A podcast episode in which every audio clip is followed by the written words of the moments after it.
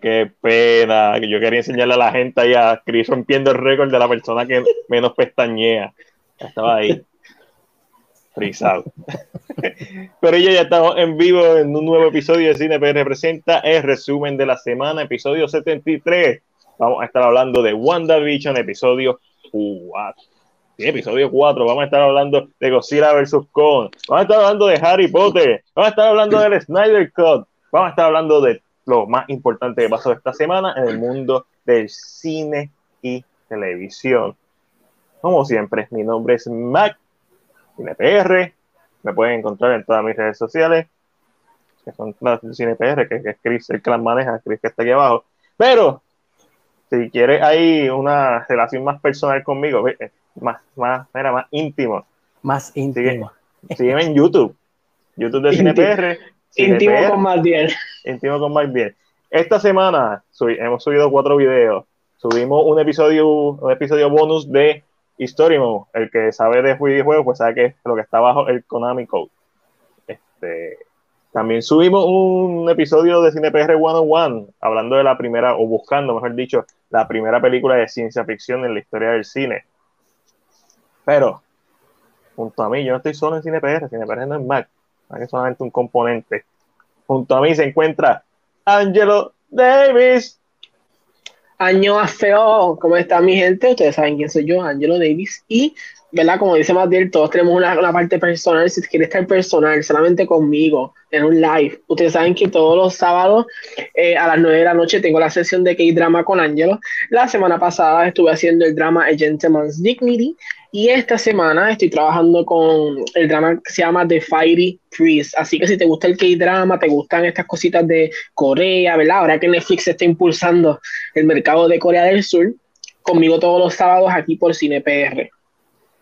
Y obviamente tenemos al hombre que hizo esto posible, a, la bestia, al tipo, al tipo, necesitamos un audio, los aplausos de... ¡Eh!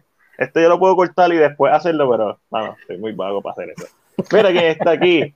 Aquí está una de nuestras favoritas, Ash Martínez de, de Legacy Universe. Así que, Corillo, si te gusta lo que hacemos nosotros, te recomendamos que también vayas a The Legacy Universe. Ellos tienen podcast, tienen, ¿verdad? Tienen live como nosotros, hablando de cine, súper duro. Así que sigan a The Legacy Universe. Ash, John, se les quiere de corazón, hermanos. y por aquí está José. Y obviamente, pues, Chris, ¿dónde te pueden conseguir a ti, Chris? Pues mira, me pueden conseguir en Facebook como Chris Ruiz, pero básicamente, eh, si me quieres sacar por techo, me comentas en las publicaciones que hago en, en CinePR. Normal. Normal. Leí lo que me mandaste, Ángel. No, no, no, no tengo ni idea. Ah, ah, está bien, como se cool. Me gusta. Me gusta. Ok. Estamos activos, Omar. No, you are the best. So, vamos a empezar como siempre hablando de lo que vimos. Que vimos esta semana. Déjame, déjame cambiar esto. Vamos a hacer una cosita aquí rapidito. ¿Qué vimos esta semana? ¿Quién quiere empezar? ¿Quién dice yo? Yo voy a empezar porque solamente yo vi una película. Wow, Chris, está viendo como menos. Yo estoy añadiéndole más a mí y tú estás viendo menos ahora. ¿Qué está pasando? La, mira, yo vi, no, y media. Comencé a ver ahorita, antes del podcast, la de, de Little Things, pero la dejé a mitad porque obviamente iba a estar aquí con ustedes. ¿Qué tal? Eh, pues, mi hermano, está bien lenta. No, no sé. Le digo a todo el mundo lo mismo. Está bien este, lenta está bien lento. No sé si más adelante coge, coge un poquito más de rapidez, pero me tiene mal con tres buenos actores y como que no saben como que coger las cosas y darle como que un poquito más de rapidez y me, me frustra. Me frustra. Eh, tengo, tengo en lista ver esa. Eh, quiero ver también eh, The, Next Three Days, que es la nueva de esta semana de Netflix con, con Russell Crowe, que por alguna razón yo pensaba que Russell Crowe estaba así de gordo para un hinge y cuando lo veo ahora en su peso regular es como que todavía no comprendo qué está pasando y es que no, él se, se aumentó de peso para ser el personaje de un Hinch, no es que él estaba así de gordo. Tú, tú, tú, de momento dijiste, wow, qué gordo está Russell Crowe. No, el personaje está así de gordo, no está Russell. Deje de estar hablando usted. Este, y es como que todavía estoy confundido cada vez que ven el adelanto. Tengo estas dos, esas dos para ver el fin de semana. Y este y tengo ahí otra para ver. Pero Ángelo, ¿qué tuviste? Yo esta semana, una de las cosas que yo agradezco, ¿verdad? De estar fuera de Puerto Rico un poquito es que cuando como estoy con amistades, ¿verdad? Compartiendo, me permite ver películas que tal vez antes no, o no le daba el tiempo, este tipo de cositas. Ese fue el caso esta semana. Además, ¿verdad? De, estar viendo el drama que les habló un, hace un ratito, que es The Fire Priest. Eh, vi, te voy a decir, cuatro, cuatro películas. Uh y, y dos series. WandaVision vale. episodio 4 lo vi, pero lo voy a dejar para el final porque Matil también lo vio, así podemos hablar los dos. Pero de las películas que vi, vi una película de Netflix que se llama Salir del ropero, que trata de esta muchacha que se va a casar con, eh, ¿verdad? Un, un, chico que es portugal, inglés, okay, okay. Y, y, trata, y se entera que su abuela eh, salió del closet, salió del ropero. ¡Oh, oh, la abuela! Eh, y ella trata como, como de esconder eso porque la familia de su esposo es muy anticuada. Okay. Y es interesante porque es una película que toca un poquito con la narrativa de cómo en este caso los adultos están completamente dispuestos a ser libres, a aceptar una realidad y ella, que es la más joven, por protegerse ella, como que no quiere. Es una película simple, una película que no tiene mucho, pero que, o sea, son estas películas que tú las ves y te las disfrutas por lo que son, por estos temas súper simples. Está en Netflix, así que si les gustan las películas españolas y tal vez películas que, que, toquen esta dinámica familiar, salir de ropero, se las recomiendo. ¿Qué otra película vi? Vi A Simple Favor. Ah. Yo no la había visto, ahí Matías la tiene, yo no la había visto, aunque si yo fuera a ser un hombre straight, Blake Lively fuera la mujer que me quitaría la virginidad, Papi. además de otras más, pero Blake siempre va a estar Blake, ahí. Blake muy perra, ella es otra eh, cosa. Y, y, la película es interesante. Eh, creo que es interesante porque creo que por el director que es, creo que la sabe llevar muy bien. La película puede haber sido un peor desastre. Uh, sí. O, o, o podía ser muy, muy diferente, muy dramática, muy distinta. So, Yo pensaba ese... que iba a ser un, un Gone Girl wannabe cuando la vi en el cine por primera vez y, y, y, fue como que, ah, creo que la vi con, la tuve que haber visto con Mari porque a Mari le encanta y a mí me gusta un montón, pero a Mari le encanta esta película. Pero yo siento, y, y yo siento que, aunque un poco predecible, ya después de la mitad se siente predecible lo que va a pasar, uh -huh. o tienes una idea de que, por qué línea se va a ir, creo que la, la narrativa, como está hecha, como ellos se ven, creo que eso funciona mucho para uh -huh. mí y creo que, y creo que eso es lo que me gusta. Eh, una, uno, de, de, los detalles que me encanta es que si, eh, el jean que bebe el personaje de Blake Lively es el jean de. ¿Eh? ¿El de Aviator? Uh -huh, el Aviator. No, me, so, no, no lo, lo, lo, miré y fue lo primero. Ustedes, ustedes saben que yo, no, no, ustedes saben que yo soy un bebedor, bebedor. So, lo primero que vi cuando ella sacó el jean fue que lo que sacó, y es Aviator, y lo encontré súper interesante. ¿Qué otra cosita vi? Déjame ver qué otra cosita vi. Eh, vi The Hustle. Déjame interrumpir tu momento. Tenemos a uh, 20, 23 personas viéndonos ahora mismo. Comenten qué vieron esta semana o qué quieren o qué van a ver este fin de semana en el caso de que no hayan visto nada. Y quiero leer los comentarios para ir poniéndolo. Y ahora que tú lo dices, ahí Ash pregunta siempre favor, ¿no la recomiendan? A mí me gustó, Ash. A mí la película Ash, realmente... La tengo. A mí, y, y, si Martín la tiene, dice mucho. So, la película es, es, es, bastante. Yo pensaba que iba a ser más porquerita. Yo dije, mmm, esto va a ser como que, ¿eh? Y Noel, por fin, vamos a aplaudir aquí. ¿Dónde están los aplausos? Noel por fin vio The Fellowship of the Ring y vio Two Towers. Eh, después, escribe, Noel, ¿qué te parece? Porque ya no sé que, cuál te gustó más. A mí me gusta más Fellowship of the Ring. De hecho, Fellowship of the Ring es mi favorita de las tres. Este, pero, ¿qué te pareció? Eh, Two Towers, el principio, eh, la revelación de Gandalf Blanco, que eso no, no, él no sé cómo, está en una cápsula metido y no, no sabía lo que iba a pasar. So, quiero saber, me interesa saber eso. So. A ver, ¿qué más otro ahí? Dale thanks. Ok, si más la tiene, la veo. Sí, sí, Ash. Si más la tiene, la tienes que ver. Es muy buena.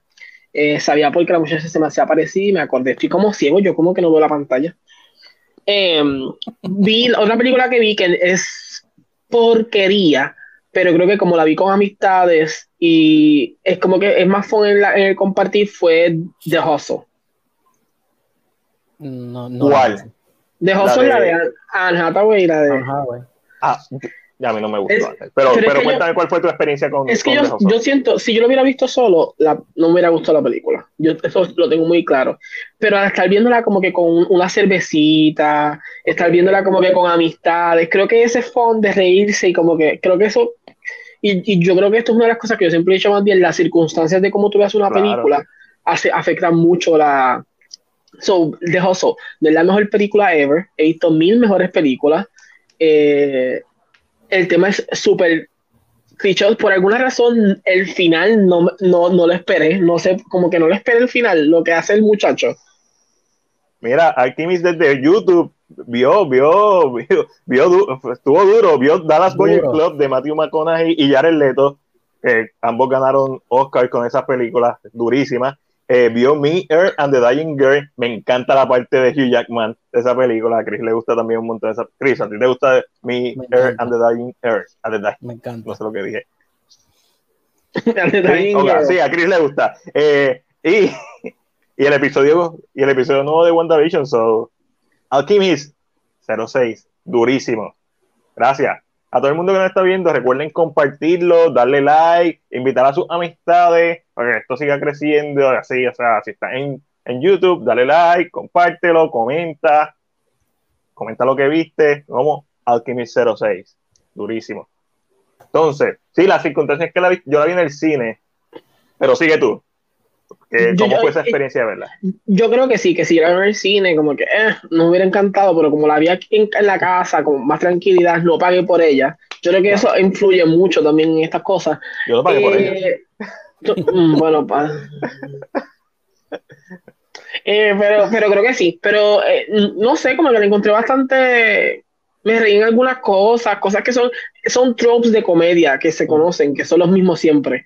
Yo lo, que siempre he dicho de esta película es que a pesar de que a mí no me gustó, like, yo no la quiero volver a ver en mi puta vida, es que se nota que ellas dos se disfrutaron tanto hacer esa película. Como que eso se transmite. Y me imagino que con Pana, en el, en el momento adecuado, en la circunstancia adecuada, una cervecita, como tú dices, sería como un vacilón, como que verla y, vacilarse lo que está pasando con los panos. No necesariamente no es burlarse la película, sino vacilarse el, el, estilo de película. No, y yo creo que, por ejemplo, un momento dado, yo ahora mismo estoy en casa de mi mejor amigo, y un momento dado, eh, cuando ella hace la competencia de que, ah, vamos a ver quién le saca primero a estos chavos, yo miro a mi amigo y le digo, eso fuéramos tú y yo, vamos a ver quién saca más tragos esta noche. Y eso como que te da como esto, y creo que eso, creo que en, la circunstancia de cómo la vi, creo que fue lo que me ayudó a disfrutarla. Pero otra película que también vi y había escuchado mucho de ella fue Pieces of a Woman. Ajá. Yo sentí que la película llegó a un punto en que me aburrió. Ok.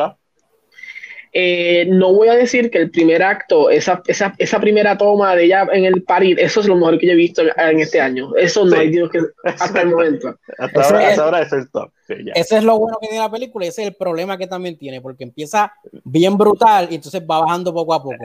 Eh, Exacto. Eh, esa es. Su top es el minuto 30. cuando se acaba esa escena, ese es lo más alto de la película. De ahí en adelante, pues. Y, y, y creo que eh, una de las cosas es, ustedes saben, esta toma se hizo one shot, porque no sé. No, no, no, no ahí corté, no. corté, corté, corté. Yo, yo, yo, yo, yo, así, dije, esto no, yo vi par de cortes. Yo dije, esto no puede ser one shot porque me muero. Pero siento que es lo mejor que tiene la película. Entonces, después, como que drags too much en personajes o en situaciones y se queda mucho tiempo ahí. Y creo que eso a mí, como que ya me quitaba ya, como que yo, ¿qué? Entonces, ¿qué, ¿qué pasa? La película es de Netflix. O Netflix te da como un tipo de adelanto. Y el adelanto que te presentan es la parte de la corte, que eso no dura ni oh. cinco minutos. So, cuando yo veo el adelanto, yo sé de qué trata, pero cuando veo el adelanto, pienso que me, tal vez la película va a ser más dirigida a la corte, ella recordando estos momentos y cómo ella tiene que volver. Y literalmente esa, esa parte es así. Eso es bien rápido. Sí. Y creo que eso como que, pero realmente para mí ese, ese comienzo es, un comienzo que a mí me encantó, me gustó. Vanessa aquí hace un trabajo espectacular, los actores hacen un trabajo espectacular, pero la película va en decadencia. Después que pasa esa, esa primera, como que, uh, siento que no va muy, muy bien. Y las dos series que vi, entonces ahí eh, me uno con Atiel, estoy viendo American Gods, Season 3. Ok. ¿Qué tal está el season yo siento que después de todo el drama que ha sucedido, eh, anteriormente, el drama eh, de actores que se van, cambian, cambian, cambian, cambian. No se siente afectada la serie, a mí me está gustando. Eh, se simplificó más la serie, volvimos a, volvimos a una, una dinámica más simple, eh, lo cual a mí me interesa, so, a mí me está gustando. Pero como nadie más la ve al parecer en el mundo, no, no, no tengo con quién hablar de así después que- eventualmente la, la van a ver y van a poder hablar contigo. Siempre pasa. Eventualmente they catch up. Eso es mentira porque yo vi a Wrinkle in Time y todavía no soldó y no podía hablar con nadie. La voy a ver, la voy a ver un día de esto. Jefa, mira, aquí está la otra mitad de Legacy Universe. John El Rosado. John. Mira, eh, tocayo tuyo de un apellido, Ángel, John. Estaba viendo sabe. también de Spycraft en Netflix, se los recomiendo. Uh, Spycraft. Eh, no, no sabía de eso. Y, pues obviamente, hoy vamos a hacer algo diferente. No vamos a hablar de WandaVision porque queremos hablar con spoilers. Lo vamos a hacer al final del podcast. Vamos a decir spoiler alert por si acaso alguien no lo ha visto. La gente que nos ha comentado aquí nos ha, ha dicho como que lo han visto el episodio. Eso. Vamos a hablar al final en la esquina Marvel y el rincón de ese de WandaVision. También para que Para- Chris se pueda ir. Eso va a ser el para último hablar- tema. Para que Chris se pueda ir. Para, Ah, hablar, para, para hablar con spoilers, o yo me hice el, el Pietro look, ustedes ven con el sea, El primero de los cómics. De los cómics. Exacto, el Pietro de los cómics que tiene el pelo separadito, lo, lo que me falta es que sea blanco, pero mira, estamos ready. Nima, vi, eh, vi la mitad del primer episodio de Terry Coins, me encantó. Vi la escena, la escena en el techo de la iglesia está espectacular. La- el primer episodio está duro. Yo vi el primero, me falta ver los demás. To- todavía no he visto más, he visto la mitad del primero, sobre estoy, estoy en proceso. Este, y no, lo, lo sabemos, lo sabemos, Nima. Así que pueden estar en el podcast porque al final vamos, es que vamos a hablar de WandaVision. Pues, yo también vivo WandaVision, no vamos a hablar de eso todavía. Eh, empecé a ver, este, cada vez que Omar y yo no sabemos qué ver, hemos decidido poner un episodio de Shit's Creek, que está en Netflix. Con Eugene Levy, Ajá. y, y es tan buena. Pero.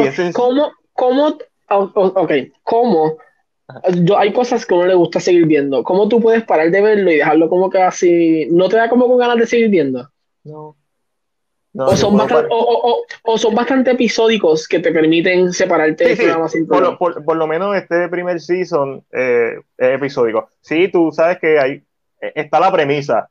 Era una familia rica, eh, el FBI le quitó, este, le quitó todo. Lo único que le tienen como pertenencia un pueblo. Que el papá le compró al hijo como una broma. Y el pueblo se un pueblo bien. y pues, como él es el dueño del pueblo, pero no es que tiene casa ni nada, tiene que dormir en un motel con la familia, pero es el dueño del pueblo. So, so, esa, esa es la dinámica. Pero sí, es bien episódica, aunque tú ves cómo van evolucionando las relaciones entre los personajes. Y es un- una serie de circunstancias. So, cada episodio es como que tiene un gimmick y me encantó. Sale la mamá de Kevin McAllister, o sea, de Jonalón, eh, es la esposa del personaje de, de Eugene, Le- Eugene Levy. O Eugene el Levy, hijo que- sí. Eugene Ceja Levy. eh, el hijo hace de David, que es el hijo de él. Este. También es eh, Tito Ceja. Este, la hija también sale, pero no es, no es la hija de, de los personajes, es otro, es otro personaje ahí random. So, estoy viendo eso y es como que tú sabes, y a veces Para los, que no saben, para los que no saben quién es Eugene Levy, el, el papá de, de- del muchacho de American Pie. Correcto. El tipo que da risa solamente moviendo sus cejas. Ese. Es Míralo ahí. Es- Déjame, déjame ponerle a Ángel solito. Ese mismo.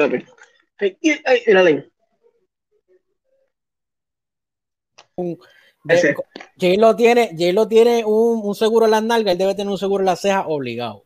Pues, obligado. Por cada ceja, papi.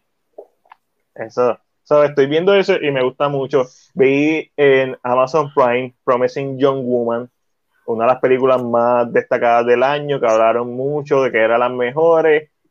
Está para rentar a $19.99. Esa película no vale $19.99 para rentarla. Perdónenme, para mí no es una de las mejores del año. Es un buen thriller de venganza, está bien hecho, me gustó. No para rentarla $19.99, eso fue una clava. So, esperen a que baje de precio o cómprenla. Si estuviera para comprar, no me molestaría, pero alquilarla. Yo pensaba que iba a haber, como tú sabes, la- una, una película que está para rentar $19.99. Yo lo único que espero es que sea mi top 5 del año. No, y, Oye, y ah- el chiste, y el chiste es que la gente se quejaba de Mulan, pero está esta a 20 pesos y no ha dicho nada. Ah, pero, pero, exacto. Mulan yo lo entiendo porque Mulan es, pri- es, es Prime Access, es contenido premium. que, que se supone que hubiera salido en el cine. Yo no tengo problemas con eso. Si tira a Ryan de las Dragon, yo la voy a pagar, no, no me importa. Sí, porque Promising parece como una película un poquito más. O sea, Más low budget. Más low budget y no una película Oh. para cine. Promising, a ti te va a gustar mucho, Chris. Promising Young Woman parece una película española de venganza o, o argentina de venganza hecha por americanos, pero en el mejor sentido de la palabra. Tiene este feeling indie en donde hay mucho desarrollo de personajes, donde como se mueve la cámara, o sea, está bien hecha. Es una película que está bien hecha de principio a fin. No 19.99 para alquilar solamente. o sea, me sentí que me robaron. So, pero una mala película eh, es bastante buena. Vi en Netflix el documental Night Stalker, The Hunt for a Serial Killer. Ok, ok. Tengo que hablar contigo, Chris. Tú, me encantó cómo está hecho. A mí me vendieron este documental como que era bien fuerte.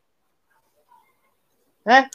Bueno, que tú tienes una mente, una mente dañada, La trastornada. gente, la, la gente que, la gente que, este está en el mismo nivel de, de la del gato, de la, de la serie del gato.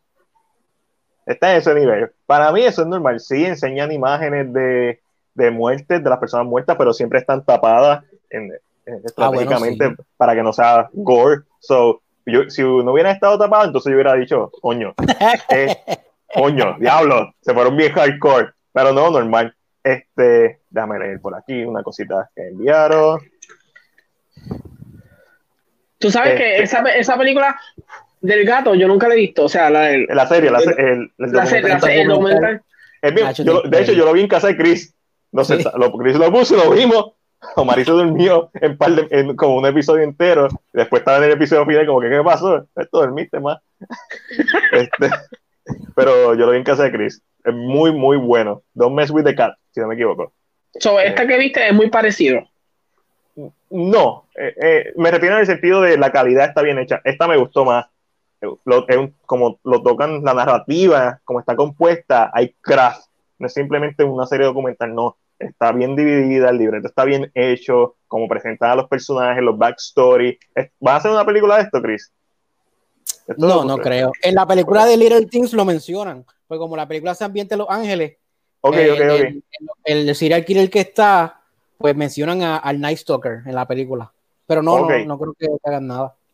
Este, porque, papi, yo me imagino a Michael Peña, ya tú sabes, haciendo de uno de los policías. Papi, a mí, a mí lo que me gustó, a mí lo que me gustó pero fue, a mí lo que me gustó del documental fue cuando el tipo va al barrio latino. Y yo digo. "Laura, no se pueden meter con los latinos. Está, está apretado. Pero espérate, pero entonces quiere decir que las escenas eh, dramatizadas son con actores conocidos. No, no, no hay escenas No, dramatizadas. no hay escenas dramatizadas. So- so- so- somos yo, como que, si hacen una película, Michael Peña va a ser este personaje, este detective Ok, rookie, gracias. John. Y yo, y yo de momento así, yo, diablo, cuántos chavos tenían para pagarle actores tan grandes de momento. Porque, pero tú sabes por qué yo creo que también no, no va a hacer ninguna película, porque es que el Night Stalker se ha tocado tanto recientemente, se ha visto tanta cosa que yo creo que saturaría al Night, no sé, a mí yo lo vi recientemente, tan reciente como en American Horror Story 1984. Él sale ahí. So, no sé si esto, maybe están buscando una forma, no más seguro un día esto lo hacen. Algo, algo que sí me sorprendió del documental, Chris, es como con las fotos existentes de, la- de las escenas del crimen, ellos recrearon en computadora eh, los lugares la que hacen- y, y- y- y básicamente lo que hacen es que recrean esas fotos para mover la cámara. Y eso está en la madre. Eso es un valor de producción que yo nunca había visto en este, este estilo de serie. Sí había visto series con buena narrativa, como Don't Mess with the Cat y esto también, pero que utilizaran las imágenes. ¿Qué pasó? ¿Qué pasó? Es que ese comentario que a mí puso, que dice beat that of me, con, y yo, mi, mi mente, y esto no es quitando la habilidad a mi madre, pero en mi mente yo estoy diciendo, ¿cómo carajo mi madre sabe los nombres de los actores principales de la película? Estoy como que, eh, mira, me metí en, en la internet a ver si era verdad y todo. Yo, yo la vi también. Está, está, se deja ver, se deja ver. Omar, vamos a hablar ahorita de Lupin 2. Vamos a hablar ahorita. Te, vamos a contestar la pregunta. Eh, vamos, vamos a eso, más adelante. ¿Y qué me falta? Eh, Outside the Wire. que fue la segunda o tercera película que estrenó en Netflix este año, porque Netflix tiene ahora toda la semana una película nueva, eh, con Anthony Mackie. Este, mano, no me gustó. No está mala. Yo pensaba que iba a estar bien mierda. Vamos a hablar claro. Yo pensaba que iba a estar mala, mala, mala. No es mala, mala, mala. No me gustó. Vamos a decir que quizás alguien, Ángel, quizás tú que estás con los panas, cervecita, la puedes poner. Tiene efectos eh, visuales muy buenos. El CGI es muy bueno en muchas partes. En otras partes se nota, pero, bueno, una película de Netflix. no voy a contar la trama, pero es como un crossover entre Terminator y Robocop en un setting militar. Ok. Y, y, la película tiene algo que decir, eso me gustó. Creo que Anthony Mackie está haciendo de Samuel Jackson 40 años más joven. Si, esto, si, esto fuera, si Samuel Jackson fuera joven, este fuera un papel de Samuel Jackson, obligado.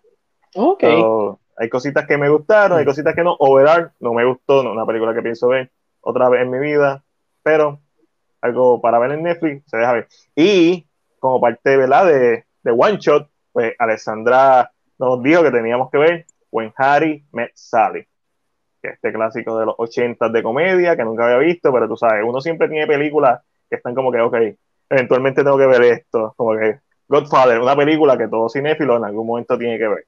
Star Wars es una película que todo cinéfilo en algún momento tiene que ver, ¿oíste, Chris? Lord of the Rings, a Noel que la está viendo. O sea, hay películas que... No la ves, no puedes tirar una página de no, no, no, no, no, no, no, no se trata de eso. No se trata de, de si puedes tener o no hablar de sí, no saben más o menos. Para mí es como no, una responsabilidad. No, se trata de eso, pero tu opinión para mí vale menos. Es lo que voy a decir.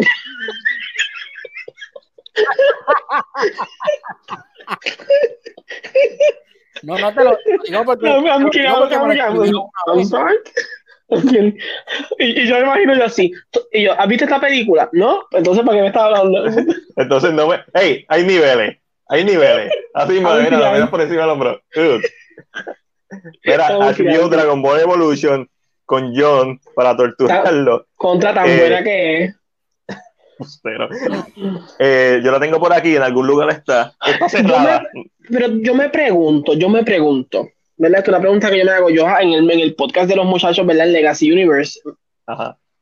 Y así, mami, gracias por ese apoyo. Mira, eh, yo me pregunto, eh, yo sé que John es fanático de Dragon Ball Z, de, de- de- de Dragon Ball, y Ash, lógicamente, conoce un poco, porque está con John.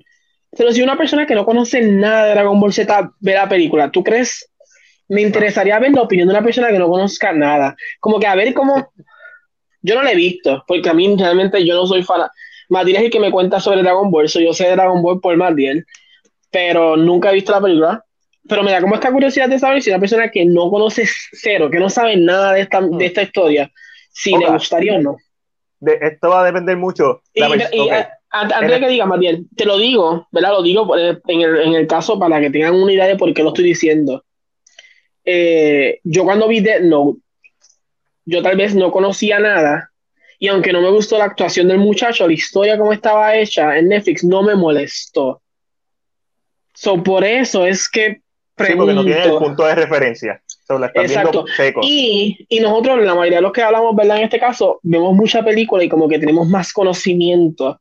So, me pre- eh, tengo esta duda de una persona que no sepa de, de libretos, que no sepa de que no sepa nada, que sea un Ángel, ¿tú tienes fecha de regreso para Puerto Rico? Sí, tengo fecha de regreso, porque la preguntas me extrañan, mi Ok. amor. Sí, uno te extraño y dos, voy a pasar San Valentín solo. O Mari se va para Florida. Está bien. Yo, pero, ay, yo no estoy, yo no estoy allá en San Valentín, creo. Fuck you. Nada, Este, me llama. Me llamas que yo también lo voy a pasar solo en otro lugar del mundo, pero lo voy a pasar solo. Eso me llama y no hay ah, pues, problema. po- Hace- podemos, ah. podemos utilizar Str- StreamYard, invitamos a otros Patreon. hace- hacemos un live. Hacemos un Hacemos live en un San live. Valentín. en Patreon de San Valentín solito y ponemos Dragon Ball Evolution.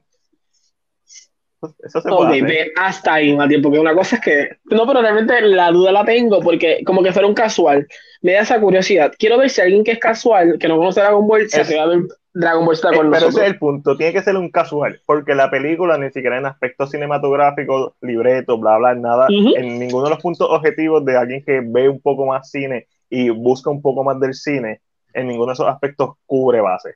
¿Sabes? Está, eh, es, es- es malita. Pero un casual, de estos que dicen que sale cualquier mierda en Netflix o en... Que, ve- que ve cualquier que, que película, o sea, que la ve y no la, la ve más por el entretenimiento, me gustó, me gustó, Exacto. me da la curiosidad ahí. Y again, no es quitándole porque yo la opinión de Matilde para mi verdad yo la tengo en high regards. Eso yo sé que Matilde lo que dice, pero me da esa curiosidad. Y si no, porque- mira lo que pasa.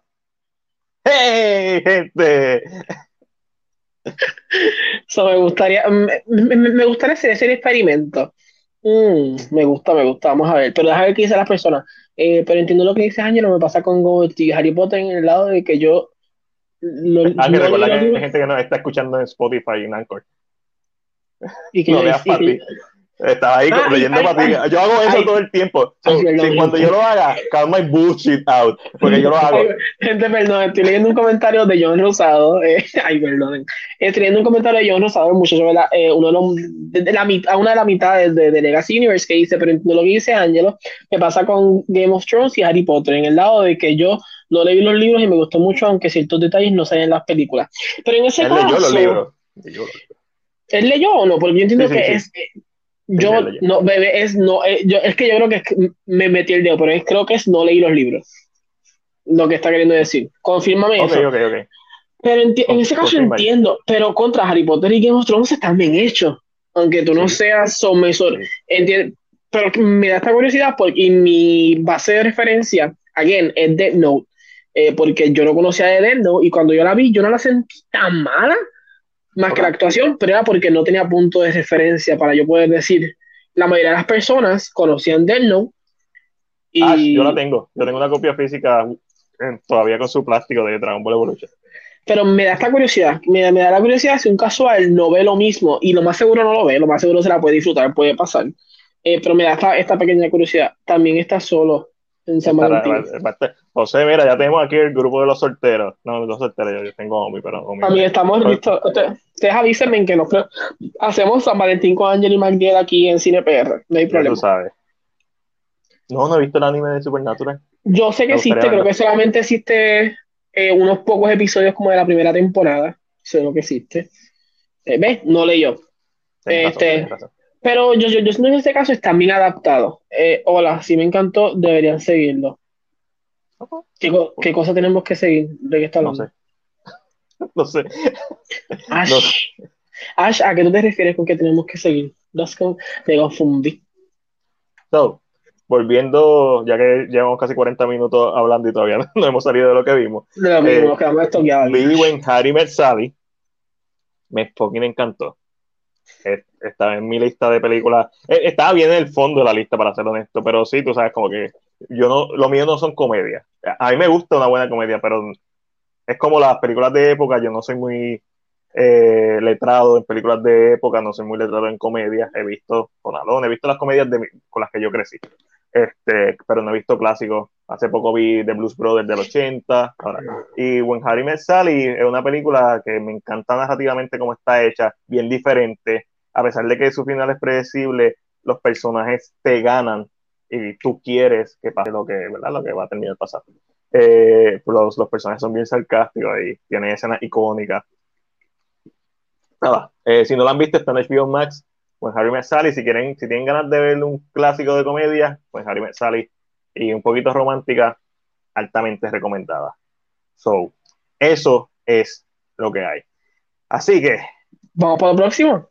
Vamos para la próxima. Pero, Ángel, tú que estás hablando, ¿verdad? De tu pelo.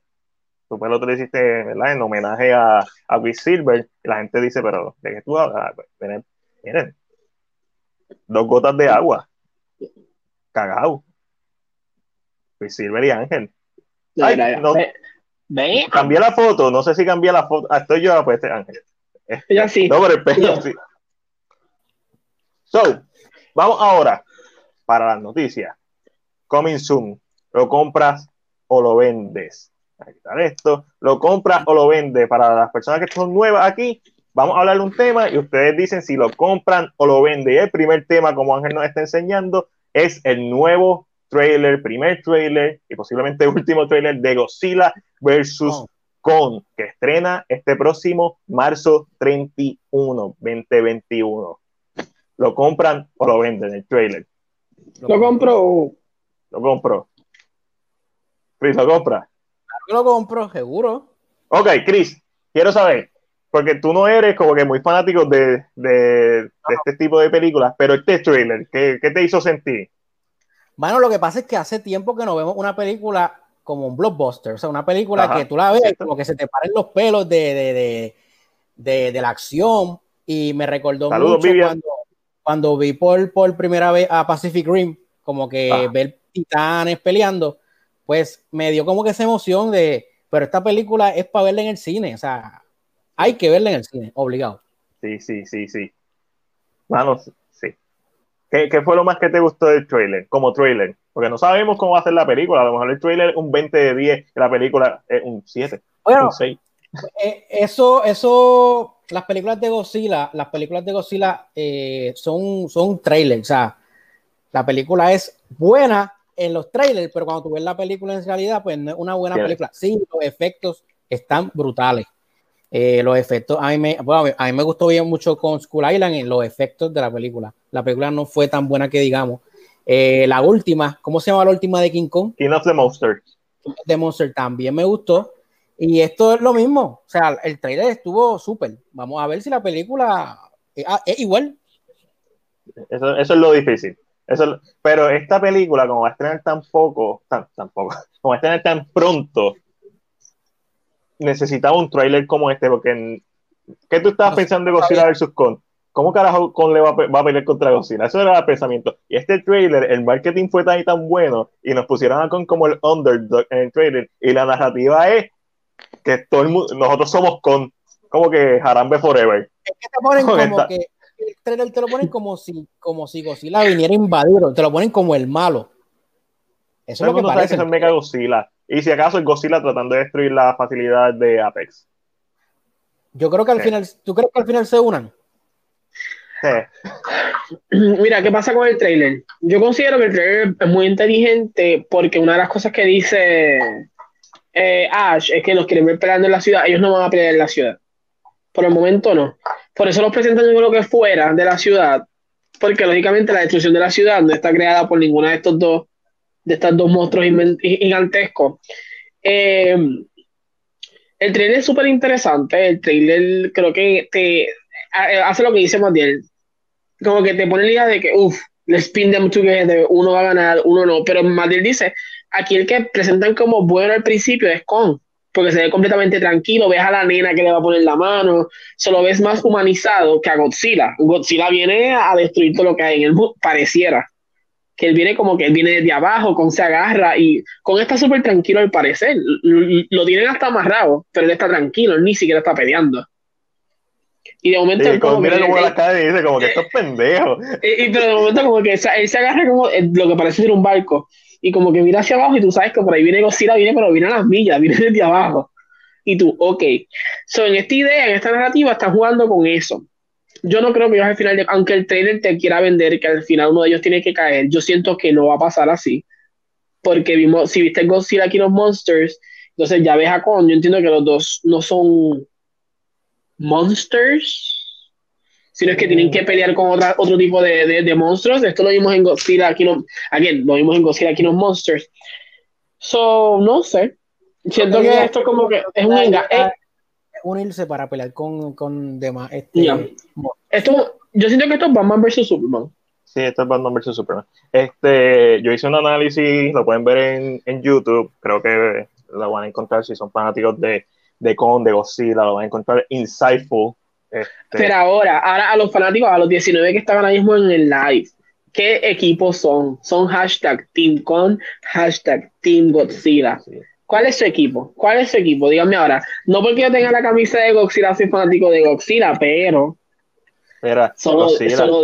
Ah, Godzilla es un buscabulla. No, eh, yo lo que entiendo, y por los hints que da el trailer, es que vamos a estar viendo Mecha Godzilla y van a estar este como que culpando a Godzilla de, de que están pasando cosas cuando va a ser Mecha Godzilla. Recuerden que la, la vez en el trailer, la vez que vemos en la parte de atrás, como que el diseño de Mechagodzilla, el personaje que está enfrente es el hijo del personaje de Ken Watanabe, que se sacrificó para, ¿verdad? Para que Godzilla, darle poder a Godzilla y que pudiera ganarle a King Ghidorah. So, a lo mejor él está en busca de venganza. No sabemos, estoy especulando, esto es todo especulativo, pero se sabe que va a haber un Mechagodzilla. Y por más que digan que al final no, no se van a ir para pelear, al final se van a ir para pelear. Sería bien interesante si no lo hiciera. Eh, le voy a Godzilla. Papi, le ganaste a los mutos, le tiraste un Kame en la boca a uno. Después viniste, ah, vino un dragón de tres cabezas extraterrestre, que es más caracachimba. Godzilla lo cogió y le hizo Kaioken, pap, lo partió también con ayuda de Motra. Motra ahí se sacrificó como Krillin, ahí Godzilla se puso Super Saiyajin. ¿Qué tú crees que va a pasar? ¿Qué película es esa? Que las gemelitas cantaban. I don't know. Mi mamá es como viejita, yo no sé.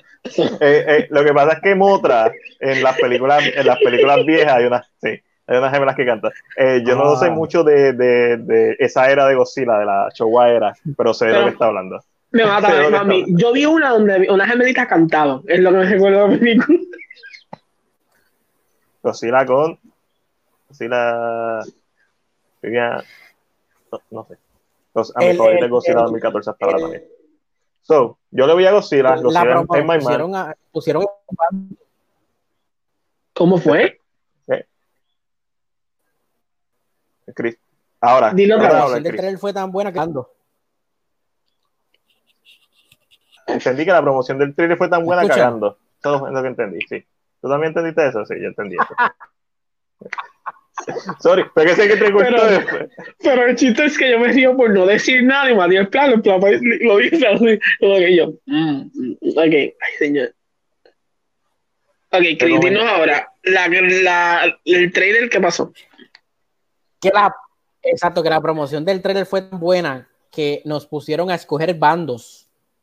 Sí. Ok, ya, ya, yo voy a, con, yo voy a yo voy a con, yo voy a los memes están por ahí este, a, a todo el tarde. Deberemos poner una un compilation de esos memes, Chris.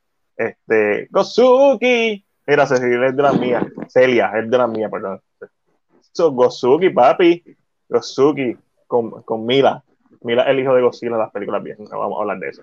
Este, Mega Godzilla con Godzilla eh, el hacha de Con, que está hecha con los restos de uno de los Godzilla, ¿verdad? De uno de los restos de Godzilla. Se ve en el trailer, no es culpa mía, yo simplemente estaba, estaba editando el video y estaba viendo el trailer y fue como que, ¡ah!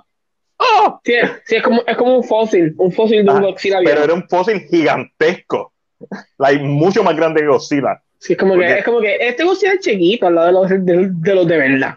Por eso, es como que, wow, so Godzilla puede seguir creciendo. Eh, esa fue una de las cosas que me gustó, ¿verdad? De, de las que noté. Este, nada, la de Godzilla vs. Con, nuevamente, ¿verdad? Para los que les gusta, los que son seguidores de YouTube, o les gusta el YouTube, síganos en CinePR en YouTube. Toda la semana hay videos, esta semana hicimos como cuatro videos, incluyendo el análisis del trailer de Godzilla vs. Con, eh, identificamos a Mega Godzilla, hablamos de la Asha, también este, hicimos un episodio bonus de Storymon, que es una sección donde yo hablo de videojuegos, pero de una perspectiva cinematográfica, de una perspectiva de cine, y tiramos un episodio de CinePR 101, donde viajamos en el tiempo para buscar la primera película de ciencia ficción, si yo pudiera mover esto para otra parte. ok, vamos para lo próximo. Angelo, ¿qué es lo próximo? La próxima noticia, eh, pues una, ¿verdad? Hubo un reportaje de Dayline donde reportó que Warner Bros. estaba planificando expandir la franquicia de Harry Potter. Luego de esto, de Hollywood Reporter reporta que se estaba planificando, ¿verdad? Lo que sería una serie live action que estaría, ¿verdad? Ligada específicamente con HBO. Lo compro, lo compro, lo compro. Pero después de que todo el mundo lo quiso comprar y se emocionó, Warner Brothers decide desmentir la noticia y decir en estos momentos no hay nada en development sobre esta franquicia. Eh, además de la noticia, ¿verdad? Que vamos a hablar un poquito de eso, le preguntamos al público qué películas te gustaría que tuvieran una adaptación en serie, ¿verdad? ¿Qué películas ustedes creen que una adaptación de serie fuera buena? Pero vamos a, lo que el público nos dice eso, vamos entonces a opinar sobre esta noticia. Matías, ¿qué tú crees? Papi, yo estaba tan pompeado.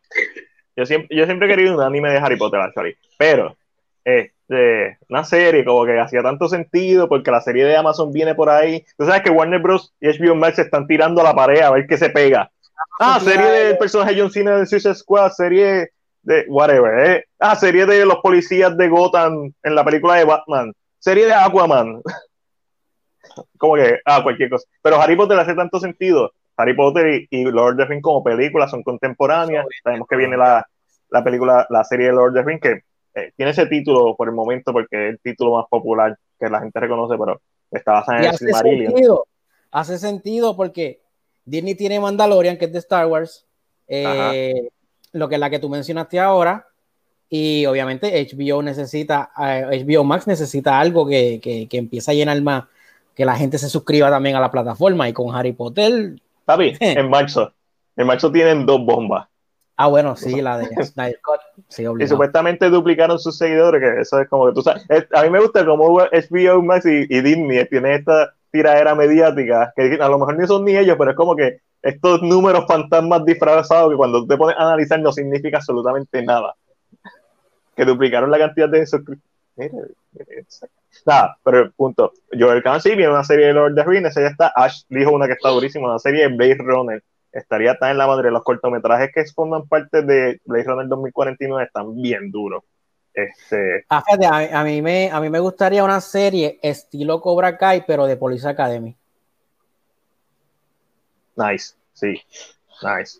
Interesante. Entiendo. Lo que- lo- lo- mi problema con eso de Police Academy es que la comedia es una cosa que, ¿sabes? O sea, como que mm, se ha perdido un poquito. O sea, antes era más liberal, ahora se siente más restrict, Sí, restri- restringida. So, no sé cómo se sentiría. Eh, puede ser muy interesante, pero hay, hay que ver cómo la gente la tomaría. Sí, pero en el caso ¿verdad? de lo que está hablando Chris y John, en ese sentido, sí, este, Warner Bros. va a tirar dos bombas, pero una serie lo que te garantiza es un WandaVision. Pero es ahora- como que la gente ahora- esté ahora- semanalmente ahí Y pendiente. no eso. Ahora, John trae algo bien interesante. Disney tiene Percy Jackson, Amazon tiene Lord of the Rings. Es lógico que Warner Bros. tire Harry Potter, porque es que su fantasía está ahí. Aunque puede tener otra cosa, pero un. Vamos, ok, vamos. Déjame déjame cómo lo acomodo lo que quiero decir. Eh, Lord of the tu fanasi- su fanaticada. No importa que se haga, la gente va a estar. Percy Jackson, aunque sus películas fueron malas, en cuanto a los libros, tiene una fanaticada que es bastante grande. So, ahí están. So, Harry Potter está en el mismo nivel, que tiene una fanaticada ya e- establecida, una fanaticada que está, está puesta. Eh, que tú tiras un, un- algo nuevo de Harry Potter a las tiendas y la gente va pa, y lo compra sin problema alguno. So, es interesante, yo entiendo que sí va a pasar, pero fue lo mismo que yo le dije a los, a los muchachos, ¿verdad? Nosotros, cuando estábamos hablando entre nosotros tres, yo siento que esto está en una etapa tan, tan de rumor, una etapa tan, tan pequeña todavía tan temprana, ujú, que ellos no quieren arriesgarse porque, como sabemos, planes que se han anunciado han cambiado. Películas que se anuncian de momento se desaparecen y se van para lo que se llama el, el, el, el drama hell, que son estos programas que se quedan como pinchados y no arrancan de ahí. Los developers eh. Exacto, eh, y, y- y- y lo digo porque esto pasó con American Gods. American Gods era de HBO.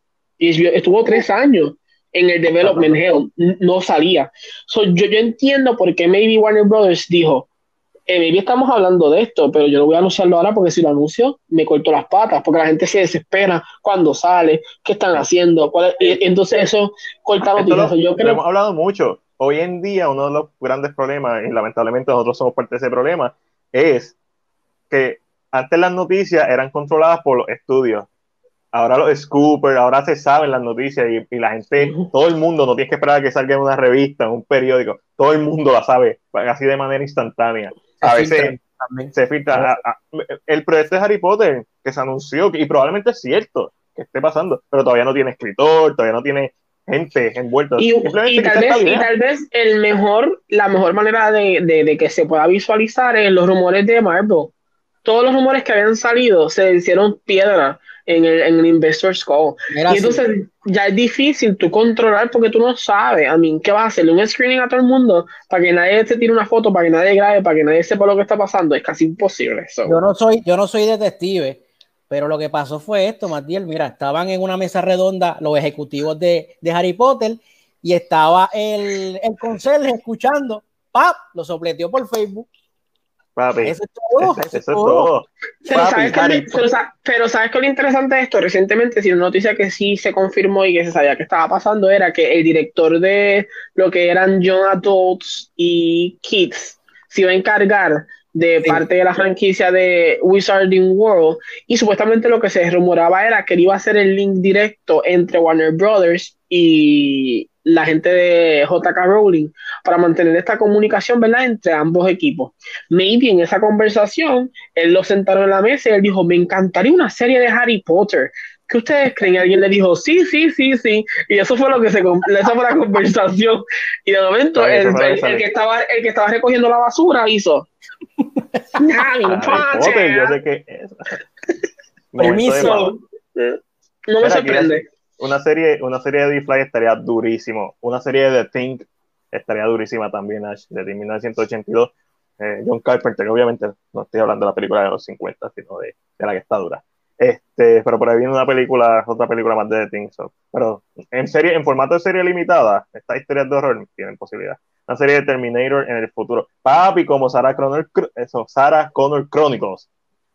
Esa serie, lo, lo, poquito que vi de la serie a mí me gustó. Tenía potencial de, de, de Pero esto es como todo Harry Potter.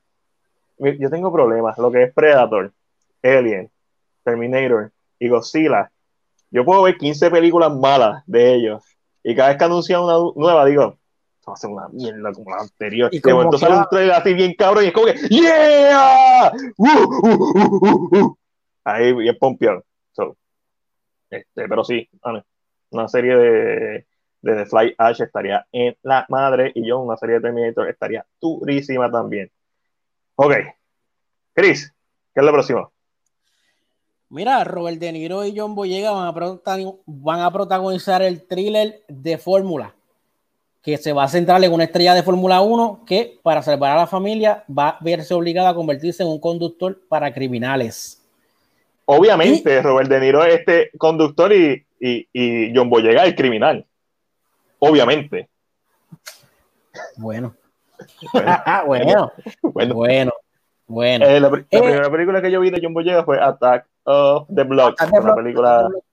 Eh, no me gustó el cómo actuó en esa película. Pero es porque su personaje es literalmente un criminal juvenil, un aso.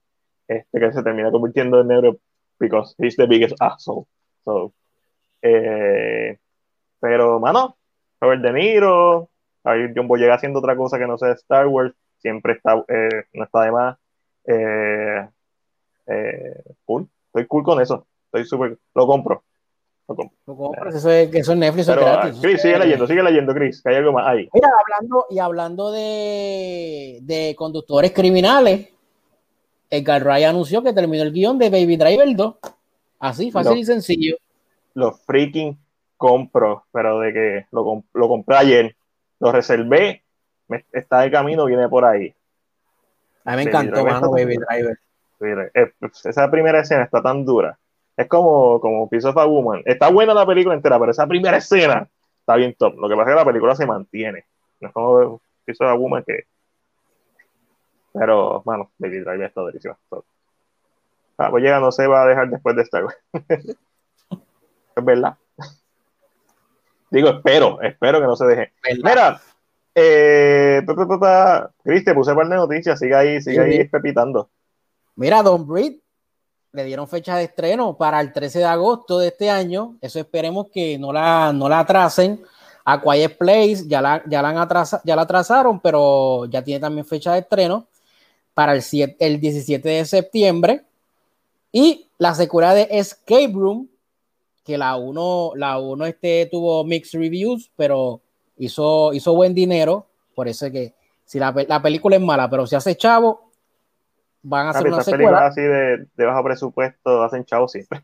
Sí, 7 de enero de 2022. Y fíjate, a mí, a mí me gustó Escape Room. Yo no sé si tú la viste o no te yo gustó. La vi, yo la vi en el cine. Eh, obviamente, si las comparo con esta, dos es ah, una mierda. pero, pero, tú sabes, este, a mí me gustó por lo que fue, me pareció entretenido que usaran la Escape Room, que algo que está famoso para hacer algo interesante. Es como Saw y The Cube, pero con el concepto de Escape Room. Y sí, con, con exacto. Ajá. So, me, me, me, me vaciló eso. Eh, no, no me molesta, vamos a decir así. Que la vi, no es que la quiero tener en mi colección ni nada por el estilo, pero voy a ver la segunda. Es como Happy Death Day aunque Happy Day para mí es mejor, pero tú sabes, como que no es que la quiero tener en mi colección, pero vi la segunda. Se y si es una tercera, voy a ver la tercera. So, las compro las tres, pero la más que compro esta, que estoy esperando las hace tiempo, obviamente, Don Breed siempre lo he dicho, Don Breed. Don Breed.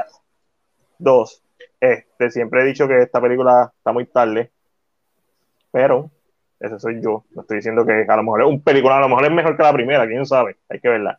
Y Escape Room 2, pues, pues la voy a ver. Eh, a lo mejor sale, de seguro sale en enero, ¿verdad? Enero. Bueno, enero. ¿Está enero, del año? Okay. Enero, enero, es el mes de la, de la leña, a lo mejor. Sí, no, y la primera también salió en enero. So. Yo pienso que Don Bill se atrasó tanto porque yo creo que él dijo en una entrevista que él no quería hacerle una secuela. Yo creo que se la han pedido tanto que pues.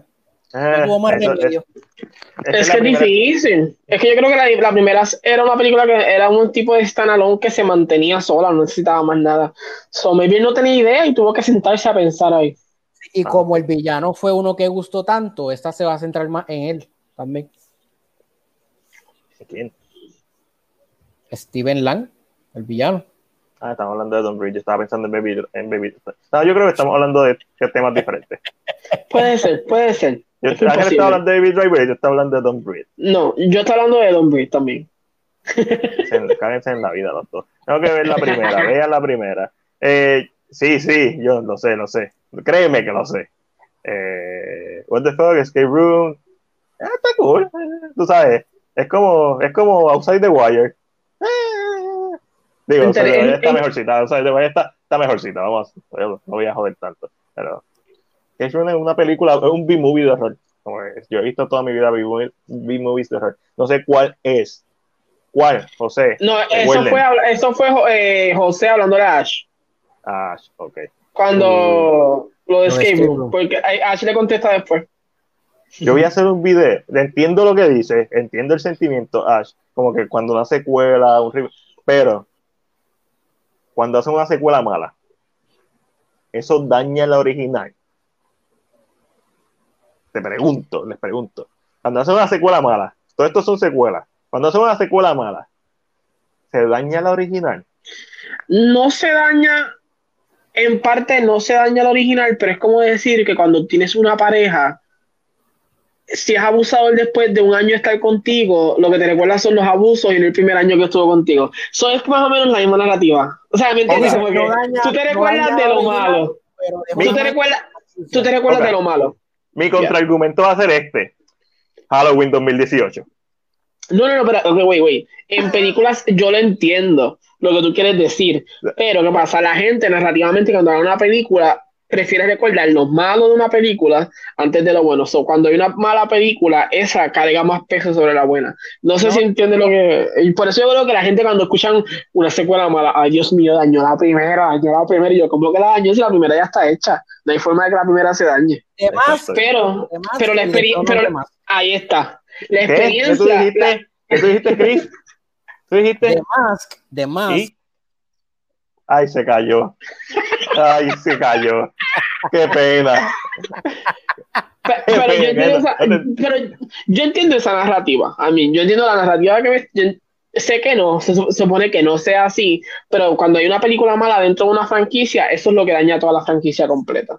El mejor ejemplo, Game of Thrones siete seasons muy buenas, la ocho la cagó y todo el mundo ya está como que. Yo, pienso que las series son diferentes que las películas por, por el formato específicamente que están hechas. Eh, el investment que uno tiene con la serie es más intenso y, es más fuerte porque son más horas que tú le dedicas. So, yo entiendo en, en, en una serie que eso pase. Y, no, y, y principalmente porque las series, cuando, especialmente cuando son eh, narrativas como Game of Thrones, Breaking Bad. ¿Tú te imaginas que el final de Breaking Bad hubiera sido una mierda? O sea, eh, eh, no tiene perdón. Y el final de Game of Thrones, pues, a pesar de que hay gente que le gusta y gente que no le gusta, pues es considerado que no fue lo mejor que pudieron hacer. Yo creo que ese es el problema principal que se, siente Roche. Este, y yo entiendo eso porque es toda una narrativa. Pero, Die Hard, clásico de acción. Die Hard, una mierda. Die Hard with a Vengeance con Samuel Jackson está buena, está bien cool. Las demás de Die Hard son una mierda, pero Die Hard sigue siendo Die Hard, so, eh, mi punto vendría siendo, entiendo el sentimiento, no lo comparto. Yo creo que Porque cada vez que alguien dice, como que, le va a hacer un remake a algo, yo, y la gente dice, me va a dañar la original, yo me imagino la original explotando, todas las copias del mundo explotando en canto. como que, ¿cómo carajo va a dañar la, original? De hecho, eso es lo bueno, la original siempre va a estar ahí. So, siempre va a tener ese, ese comfort. Además de que la de las relaciones me parece muy fuerte. O que diablo, llega al core. A mí, a mí iba a decir algo un poquito más, más, más a, mi, a mi persona, pero me aguanté la lengua eh, y lo, lo disminuí a una relación. Y así es, mis amistades no se recuerdan por alguna razón, y esto no estoy dándole a nadie que esté escuchándome, pero por alguna razón yo tengo amistades que llevan 6 años con su pareja, los últimos dos fueron los malos, pero eso es lo único que recuerdan de la persona. Uh. eso es lo único que tengo que decir. es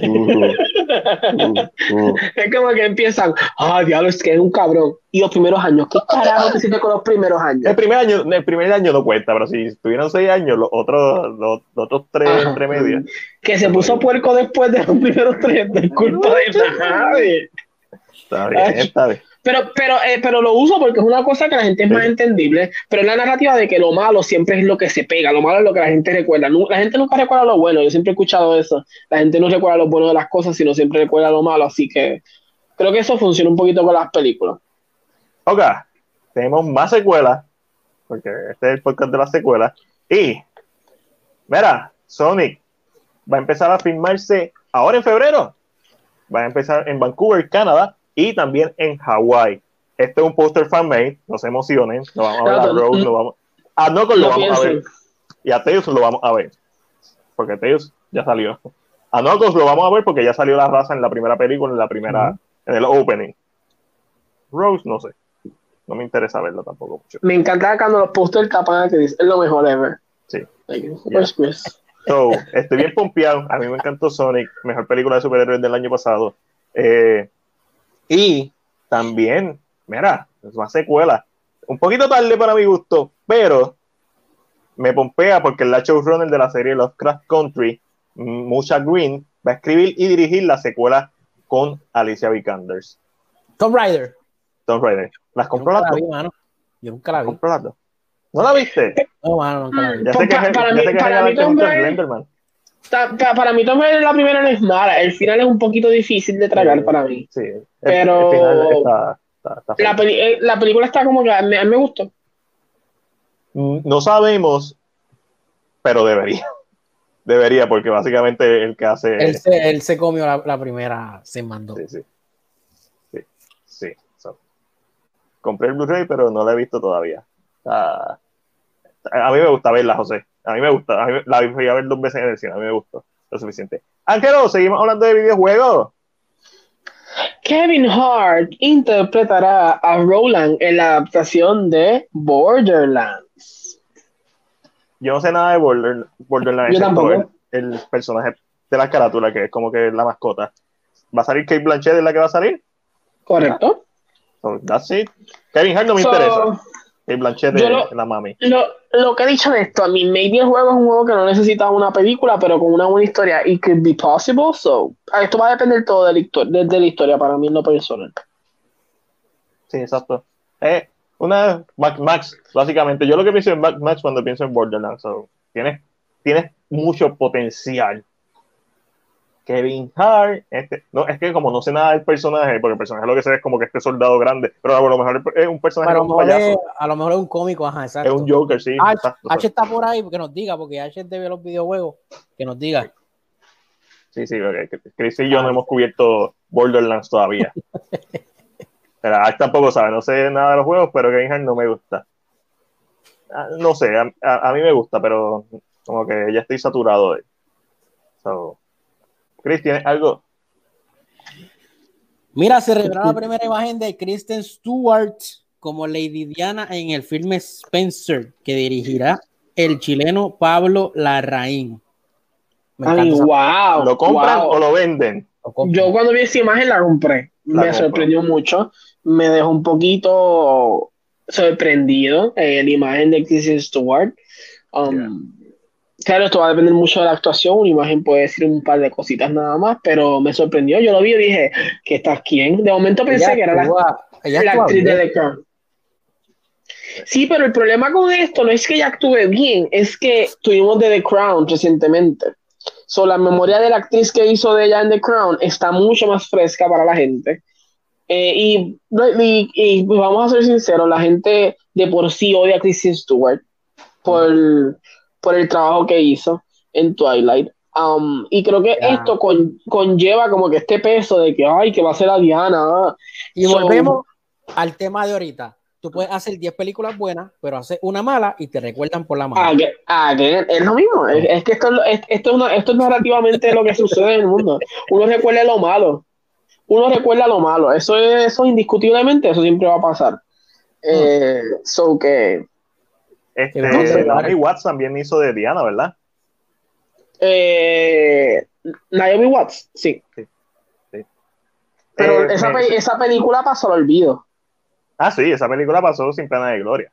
Como que se desapareció. Naomi Watts, gente pompeada. Yo me recuerdo cuando salió, como las primeras imágenes, bien, ¿te parece? Cool. Y la película salió, tuvo críticas mixtas, ah, así yo recordando ahí, top of my head pero la imagen, hablando de la imagen, como dice Ángel, la compro. O sea, no esperaba que se pareciera tanto. y aquí la gente, aquí, ah, mira, perdón, que te interrumpa, hay un comentario que es muy cierto. Pablo Lyrain es buen director, Neruda, No y Jackie son buenas películas, pero también son estas películas que se pierden. Son películas que después de un momento dado, se, como que se, como que la marea la hunde. Es lo que yo considero con este tipo de películas. puede ser que pase. Eh, claro, Diana, Lady Di es un tema muy diferente. Hay mucha gente que es muy fanática de ella. So, el peso que tiene este hombre como director es diferente. Pero, again, para mí lo sorprendente es que ella salió recientemente, salió en The Crown y va a salir en la season nueva. esa memoria está bien presente. Eh, entonces, esto también va a tener que ver mucho con el enfoque de la película, cómo la película se trata de dirigir. So, pero en cuanto a imagen, la compro. Sí. Eh, a mí me gusta Christian Stewart como actúa porque ella sabía escoger papeles que van con su nivel de actuación. Eh, yo pienso que eso ella lo ha manejado muy bien, como la película con Julianne Moore, Cake, este, que ahí ella es un personaje secundario. Underwater, ustedes saben que a mí me encantó. Yo amé Underwater, a mí me encanta. Pero un papel que va bien acorde al tipo de personalidad como actriz que ella tiene, yo no la he visto transformándose todavía. A diferencia de Robert Pattinson, ya que como que son, siempre se comparan a ellos dos. Pero Pattinson se transforma en sus personajes. Eh, Underwater. ¿Te gustó, Andrea?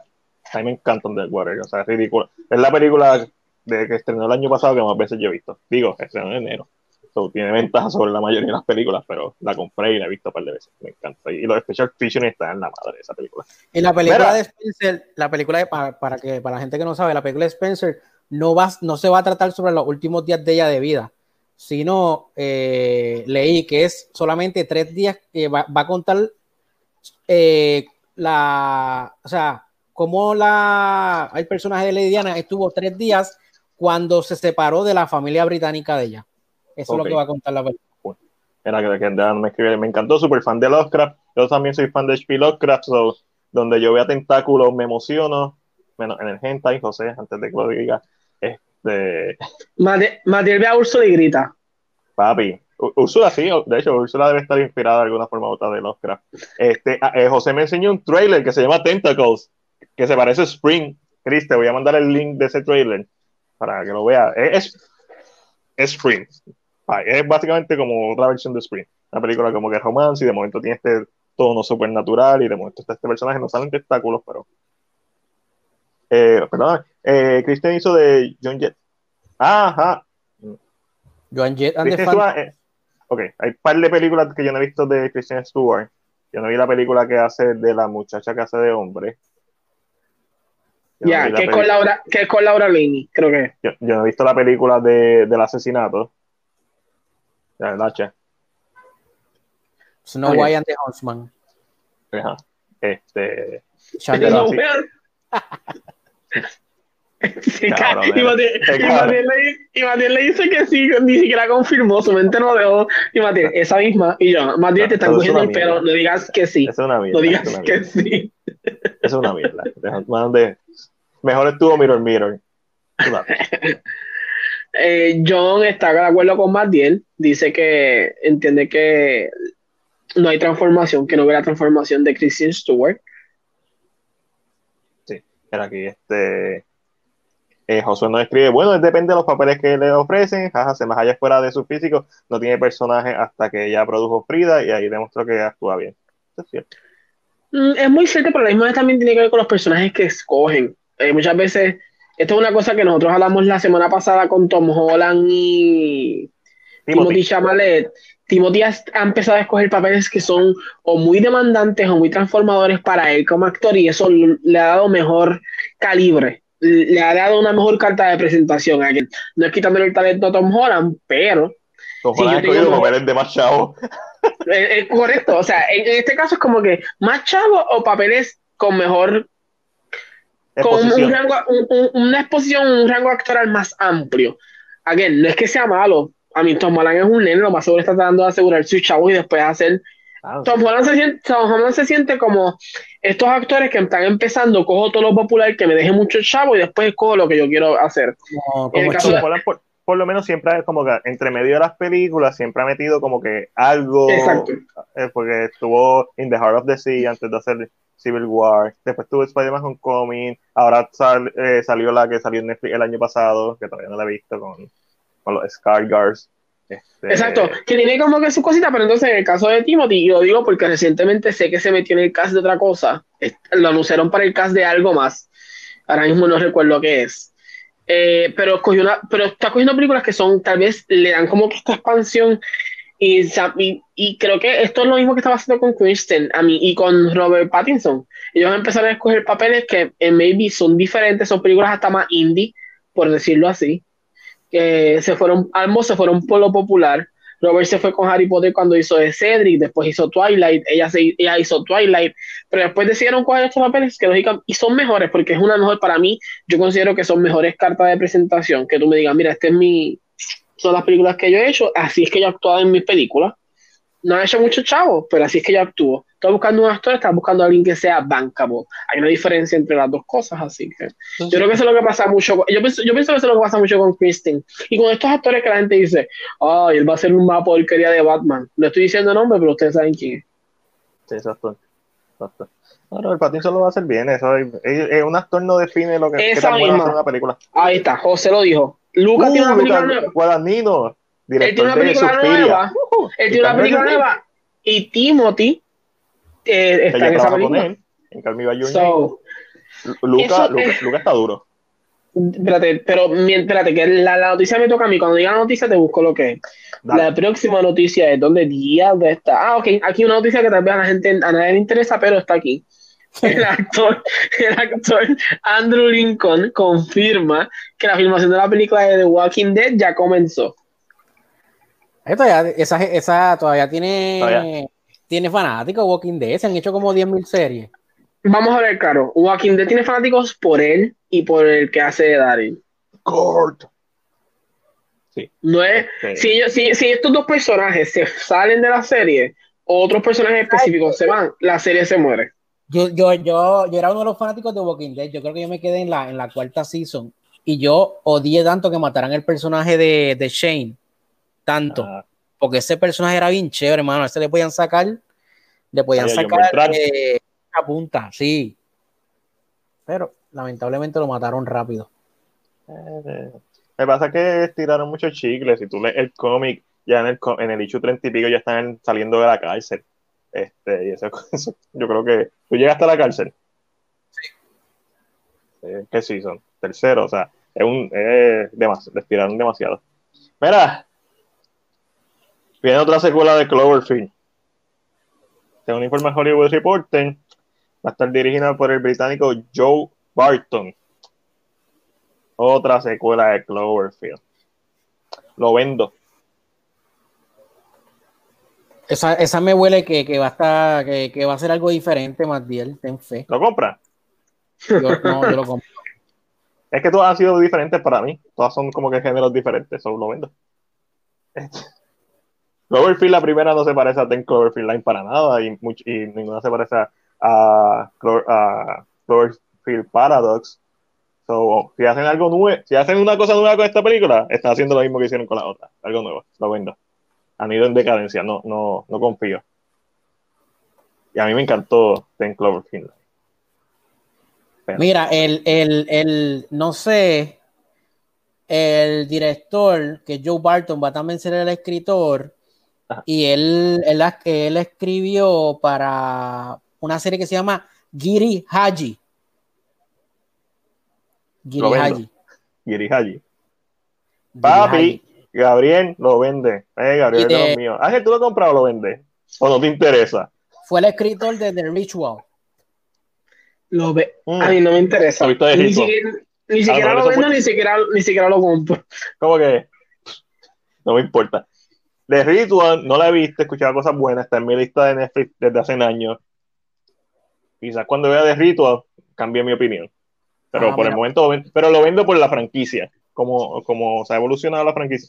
Cloverfield Paradox no debía ser una película de Cloverfield. Le metieron ahí el, el Cloverfield para mercadearla, lo zumbaron en el, me recuerdo que lo zumbaron en el, en el Super Bowl y la película estrenó ese mismo día. Ok. Mira, Matiel, fíjate esto. Él va, él va a ser, eh, en IMDb dice Untitled Batman HBO Max Project, showrunner. Posiblemente eso se cae también, todo eso se cae. Aquí también dice aquí de algo y de, de Batman. Ve- 2022. Pero mira, Pos- posiblemente, posiblemente fue 2032. Volvi- posible. volviendo a lo de ahorita, volviendo a lo de ahorita, y rápido para decirlo, eh, la película que estábamos mencionando eh, va a ser con Timothy Chalamet. Está empezando a tener a Tyler Bosso, que es la muchacha que sale en Escape Room, pero también hizo Waves, que fue una película que tuvo su tuvo un, un- un- un mini boom, porque es una película indie, eh, y se trata sobre un horror love story de, de, de cannibalism. Bello, me encanta. So- es Lucas, es Lucas, Lucas. Tienes a Lucas, ya. Pero- Ese pero director está muy duro.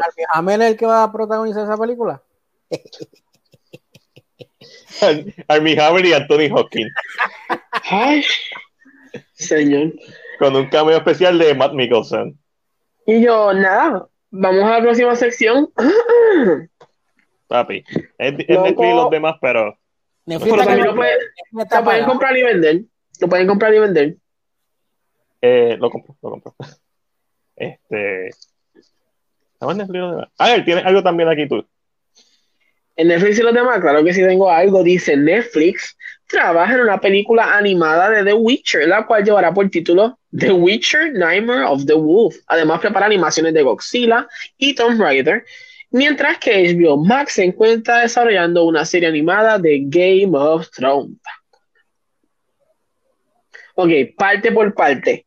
¿Compran una serie animada de The Witcher? Lo compro. Una película, es una película.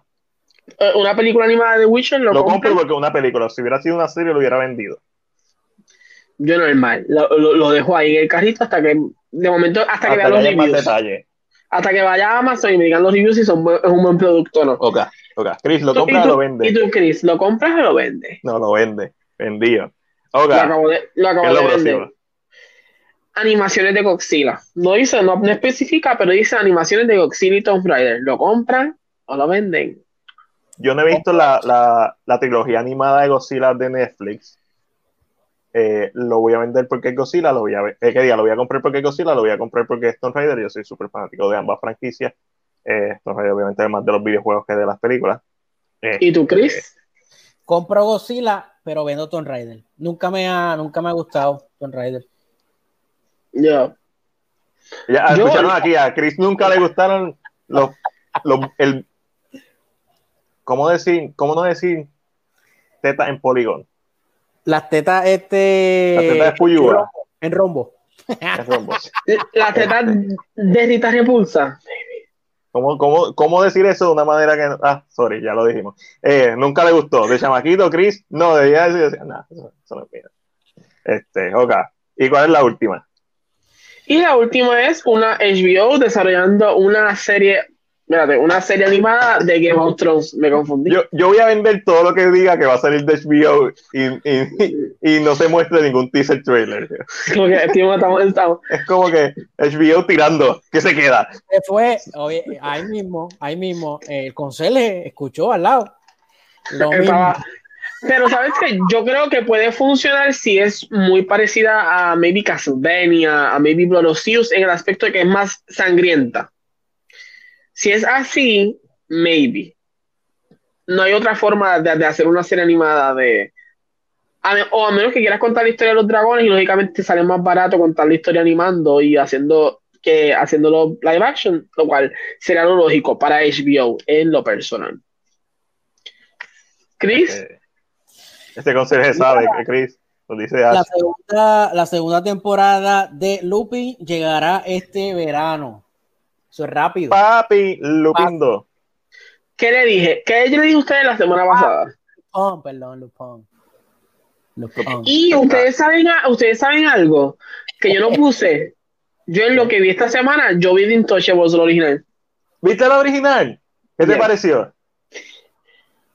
Es, para mí está mejor actuada que la, El remake. que la, la- el remake, pero en la, resol- la resolución del remake me gusta más. Oh, a mí, a, a mí ah, no. O sea, sí, a ti. A mí no. No sé. No, es que, ¿Tú es viste que el remake siento- primero? Sí. Pero es que yo siento que la escena del restaurante dice mucho de. En el remake.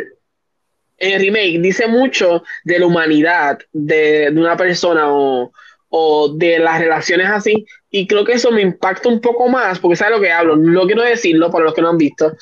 Pero esa escena, y Matías sabe, la escena del restaurante que Sí, es diferente. es Es, diferente, es totalmente diferente. es muy distinta. Y lógicamente la, el remake empuja una relación, visualmente empuja una relación. Y lo vemos, visual, está, está, el remake está trabajado para empujar esta relación.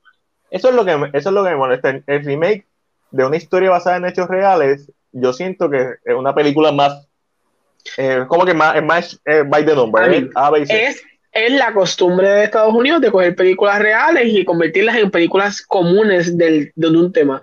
Pero en cuanto a resolución me gusta más porque maybe estoy más acostumbrado y, me, y por, ahí, por lo menos la escena del restaurante para mí es más impactante en el remake. Siento que es, es, es más fuerte para él, Sí. para el personaje. Creo que... mm, y es que no quiero decir qué pasa, pero Matilde entiende lo que quiero decir. Sí. Creo que es como más... Tú como que... Vean, wow. vean Puñeta. Intouchable. Yo la voy a estar viendo y la vamos a estar discutiendo el jueves en One Pero Shot. está, para mí está mucho mejor actuada, mucho mejor ejecutada, es mucho mejor película. Pero en este aspecto, sí siento que maybe yo en lo personal como que sentí como que, y fue, en ese- y fue, y, y creo que fueron esas dos cositas, el final y la escena específicamente del restaurante son las que yo maybe le cambié porque me gustaron más como están ejecutadas. Tal vez el actor, vamos a ver que maybe es porque está Brian, maybe es eso. Sí, sí. So, Chris está en Netflix, deberías verla, porque Chris también vio, yo y Chris vimos el remake en el cine. Yo creo que sería bueno que vieran la original y, y, y todo el mundo llegue a sus propias conclusiones. La, el remake es con Brian Cranston y con Kevin Hart, hablando de Kevin Hart, Ujú. este, se llama The Upside. Lo gracioso es que yo no odio a Kevin Hart en este remake. No, no, no, no. E- Este es uno de los papeles que a mí me gustaría ver a, a Kevin Hart hacer más, menos gracioso, aunque tenga elementos humorísticos, pero también la original tiene elementos humorísticos. Este. So, aquí nos escribe José Frog. La original es la mejor. Cool. Este. Eso, sí, cool, cool. Y no se lo, y no se lo y no te lo quitas, Josué. Siento que la original está mucho mejor ejecutada, mucho mejor trabajada, pero son esos detalles que yo, como que si lo Eh, hubieras hecho hicieron clic. Sí, eso, como que para mí, y a mí ya, pero again, no quiero spoiler la película. Y, y lógicamente, cuando la vean, si la ven, me dicen, mira, vimos esta parte, y ya me gustó más, pero es que yo siento que para mí fue más doloroso. Eh, la de la remake, esa escena para mí fue completamente painful. Yo decía, wow, Qué, puñeta. qué cool es cuando tú ves un remake o un reboot de algo, en este caso un remake, y ya tú sabes básicamente lo que va a pasar y el remake te logra sorprender. O viceversa, o viste el remake y después ves la original y te logra sorprender, aunque la historia es la misma al final del Y en, día. este, y en este caso específicamente, es uno de los casos que yo puedo decir que las dos películas me gustaron. Porque Nice. Normalmente cuando tú ves un original, gustaron, sí. cuando tú ves un original y ves un remake, dices, ya no, no, la original está súper, o sea, la original le da mil patas. En este caso no es que le dé, a mí es mejor, para mí es mejor, pero tampoco puedo decir como que no, es porque la- el remake está disfrazado, está hecho para un público muy distinto a que estaba hecho el original, eso es entendible, pero para mí, a mí las dos, again, lo digo, Sí. el- la original está muy, muy por encima, pero el remake no es malo tampoco. No, un más remake. Eh, justifica su existencia, vamos a ponerlo. así. Ujú. Tiene lo suficiente. Tiene lo ah, pone lo suficiente nuevo a la mesa y es lo suficientemente comercial para justificar su existencia. Y quizás el remake es la razón por la que muchas personas van a ver la original. Si no la han visto, está en Netflix. Y no solo eso, una de las cosas que yo encuentro bien interesante, y esto no es un spoiler, Eh, pero una de las cosas que yo encuentro muy interesante es que en el remake, eh, lógicamente, él tiene un hijo muy parecido a la cultura bien americana. En el caso del original, es como un tipo de sobrino y él es un inmigrante. Eso es la narrativa cambia en la porque lógicamente culturalmente están hechas en dos lugares distintos y yo creo que si yo fuera a decir, ah, si vas a hacer un remake, hazlo como este, este es el caso que yo escogería. Es un remake que Oh. trae algo es un remake que trae algo Oh. nuevo Ángel, y eso diga ahora que en la versión argentina vamos a ver, busquemos, hay que busquemos el nombre. Pero yo creo que este es el caso, este es el caso, en, en este caso, para mí es, esto es un remake que trae algo nuevo culturalmente a la película, sin quitarle mucho de la esencia de lo que es la película original. Y para mí esto es la forma en que tú haces un remake, en mi opinión. I don't know. Y con este mensaje yo creo que es momento, el mensaje perfecto para pasar a la esquina Marvel y el rincón de C, donde hablamos de todo lo relacionado a Marvel Comics, DC Comics, y a veces también metemos cositas que tengan que ver con cómics, no necesariamente DC y Marvel. No hablamos de cómics, hablamos de películas y series, para, para que estén claros. Ok, lo primero que tengo es que se reveló la clasificación para la primera parte de la animación Batman The Long Halloween. Va a ser PG-13, no una sorpresa. La mayoría de las películas animadas de, de DC son PG-13. So, Long Halloween. Me hubiera, me hubiera gustado que hubiera sido una película solamente, aunque fuera larga. Aunque fuera de tres horas, una sola película. A mí me encanta, es uno de mis cómics favoritos. Eh, este Batman, mi novela gráfica favorita de Batman, posiblemente mi top 3 eh, ahí junto a, Year One y obviamente The Dark Knight Returns. Como que, no. Este, so, eh, también tenemos que The Suicide Squad, dirigida por James Gunn, fue filmada en IMAX. Y, Chris, ¿qué tienes por ahí? Tengo algo que yo no sé ni de qué es, pero lo vamos a leer. Michael B. Jordan to be able to be. No, no, no, Michael B. Se le preguntó a Michael B. Jordan, te habrás Ajá. leído. Ok, yo digo, se me preguntó a Michael B. Jordan si, fue- si volviera al mundo de Black Panther específicamente o estaría dispuesto a regresar al MCU en el papel de Eric Killmonger. Y Michael B. Jordan pues dijo, to be able to be in that world again is something that I think will always be on the table in some capacity. En otras palabras dijo, ¿por qué no? Me gusta Papi, ese mundo. Si a ¿por Jason lo revivieron con nanotecnología, me, me pueden revivir en Wakanda con nanotecnología. Eso no importa. O sea, ¿Tú te crees que él murió? ¿Tú lo viste morir? ¿Tú lo viste dar su último aliento? ¿Tú lo viste que lo enterraron? ¿O que lo cremaron? No, tú no viste eso. Pero es que Ah, el mundo, el mundo no cambió. El mundo cambió. Wakanda Forever. Mira, este. Thor Love and Thunder ya comenzó a filmarse y veremos a los Guardians of the Galaxy, que los vimos en Jimmy Kimmel dándole un saludo a Guillermo, que cumplió 50 años, y pues se reveló que estaban de camino a Australia. Obviamente, Chris Pratt, eh, no, no está Gamora, no, Y no, so- y no solo esto, también un Twitter, una pregunta que se le hizo a James Gunn en Twitter, donde se le preguntó si Taika estaba preguntándole sobre el input a James Gunn, y él dijo que sí, que lo había hablado con Taika ya específicamente para que, ¿verdad? Se estuvieran haciendo las cosas súper bien. Josué aquí nos dice que la versión argentina de The Intouchable y The, Ups- The Upside es con Oscar Martínez de Relato Salvaje y Rodrigo de la Serna de La Casa de Papel. Oscar, Oscar Martínez es, es de los. Es, como te digo, Oscar Martínez es eh, para mí el mejor eh, actor argentino que hay. ¿No, no, no es Ricardo Darín? ¿Ah? ¿Mejor que Ricardo Darín? ¿Ah? Mejor que, mejor que Ricardo Darín. Loco. Oh, ¿Tú no has wow. visto- loco. ¿Tú no has visto películas de Oscar Martínez? Oscar Martínez me mama. Oscar Martínez me mama el bichon. Estamos. Estamos en la sesión de la esquina Marvel y el Rincón de C. Mira, Y ahora, y ahora vamos por lo que la gente está esperando. a lo que la gente está esperando. Ah, yo tengo mi esquina Rincón. Ah, tú me borraste mi esquina Marvel y el Rincón de C. Imposible, imposible. Yo Ah, no borro no, nada de lo que no. tú tienes, ¿viste? Aquí, Wow. aquí. Como me, como me trata aquí como si yo fuera tan cabrón. Papi, WandaVision. Adiós, Chris. Sí, buenas noches. Bueno, mi gente, nos vemos, se me cuidan, vamos a dormir porque esta gente va a hablar de. Mira, tengo, hasta las tantas de la noche. tengo 26%. Ah, hey, wait, wait, wait, wait, wait. Hay cosas, hay algo un poquito más importante que WandaVision antes de terminar. Ah, Justice, Justice League. Déjame quitar la mierda, déjame quitar la mierda. La mierda esta.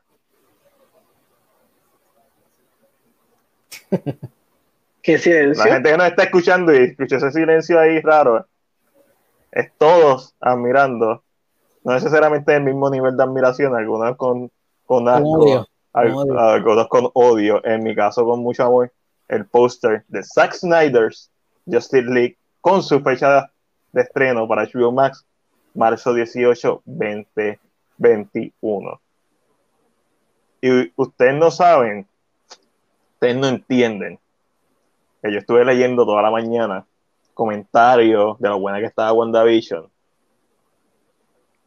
Y yo estaba como el meme de Will Smith con, con su esposa. Como que, "Ach, cool, pero mira esto. Yo estoy tan pompeado por esto que es ridículo. Pero nada, eh, salieron tres posters, hay easter egg en los posters. Este, no- uno, nada, Se cool. anunció, se- se anunció la fecha. So, se anunció la fecha, estamos tan cerca, 48 días si no me equivoco, faltan para ver Zack Snyder Justice League, por una semana más para ver Godzilla versus Kong. Pero vamos a hablar de lo que está presente y de lo que está trending en estos momentos. Chris, gracias un montón. A Chris lo pueden conseguir en Facebook y en Instagram como CinePR, Chris Ruiz en Facebook también, si le quieren ahí, si le quieren de esto, o como él mismo dijo, comenten en CinePR y sáquenlo por el techo. Ah, Comenten que yo le escribo, yo le escribo. manden al inbox. Ustedes saben. Así que, Chris, buenas noches. Nos vemos. Voy a ver si veo más películas esta semana para hablar. Dale. Tengo sueño, hablamos. Va. Ok. WandaVision. Eh, hay spoiler, gente. Si no han visto WandaVision, Si quieres, quieren ver, Matiel, te recomiendo. Escribe, en vez de que estés ro- ro- roleando por ahí para abajo como se ve, hazlo Ok, grande y que diga WandaVision spoilers. Ponlo así claro, que nadie se queje. que nadie la gente que nos está escuchando, este podcast se supone que salga el domingo. Lo grabamos el viernes. So, cuando So- nosotros, eh, cuando usted- ustedes, eh, usted, no está escuchando en este momento y usted no ha visto WandaVision al día de hoy, episodio 4, Ya, En mi reseña yo lo digo. Si no viste WandaVision, vete. y yo, y yo, uno, si no lo has visto, vaya a saberlo, y dos, no quiere spoilers, sálgase ahora. No hay forma de remediar lo que va a pasar de aquí en adelante, ¿ok? La gente no se va, la gente sigue llegando. Vamos a hablar de Wanda- Ok, vamos a hablar de WandaVision. Ya todo el Pero mundo la vio. pero pon el sign cuando, cuando una persona entre, vea bien claro que Papi, dice Ya, Déjame WandaVision. ponerlo grande, déjame ponerlo grande. Sí, por no lo hay más grande, eso está, estaba muy chiquito ahí abajo. Ok. No, hombre, déjame checar algo. Me va a parar un Eso, momento. eso es- a veces mí me dice eso, está muy chiquito allá abajo. Vamos a decir, falta Ok. respeto. WandaVision, spoiler, episodio 4.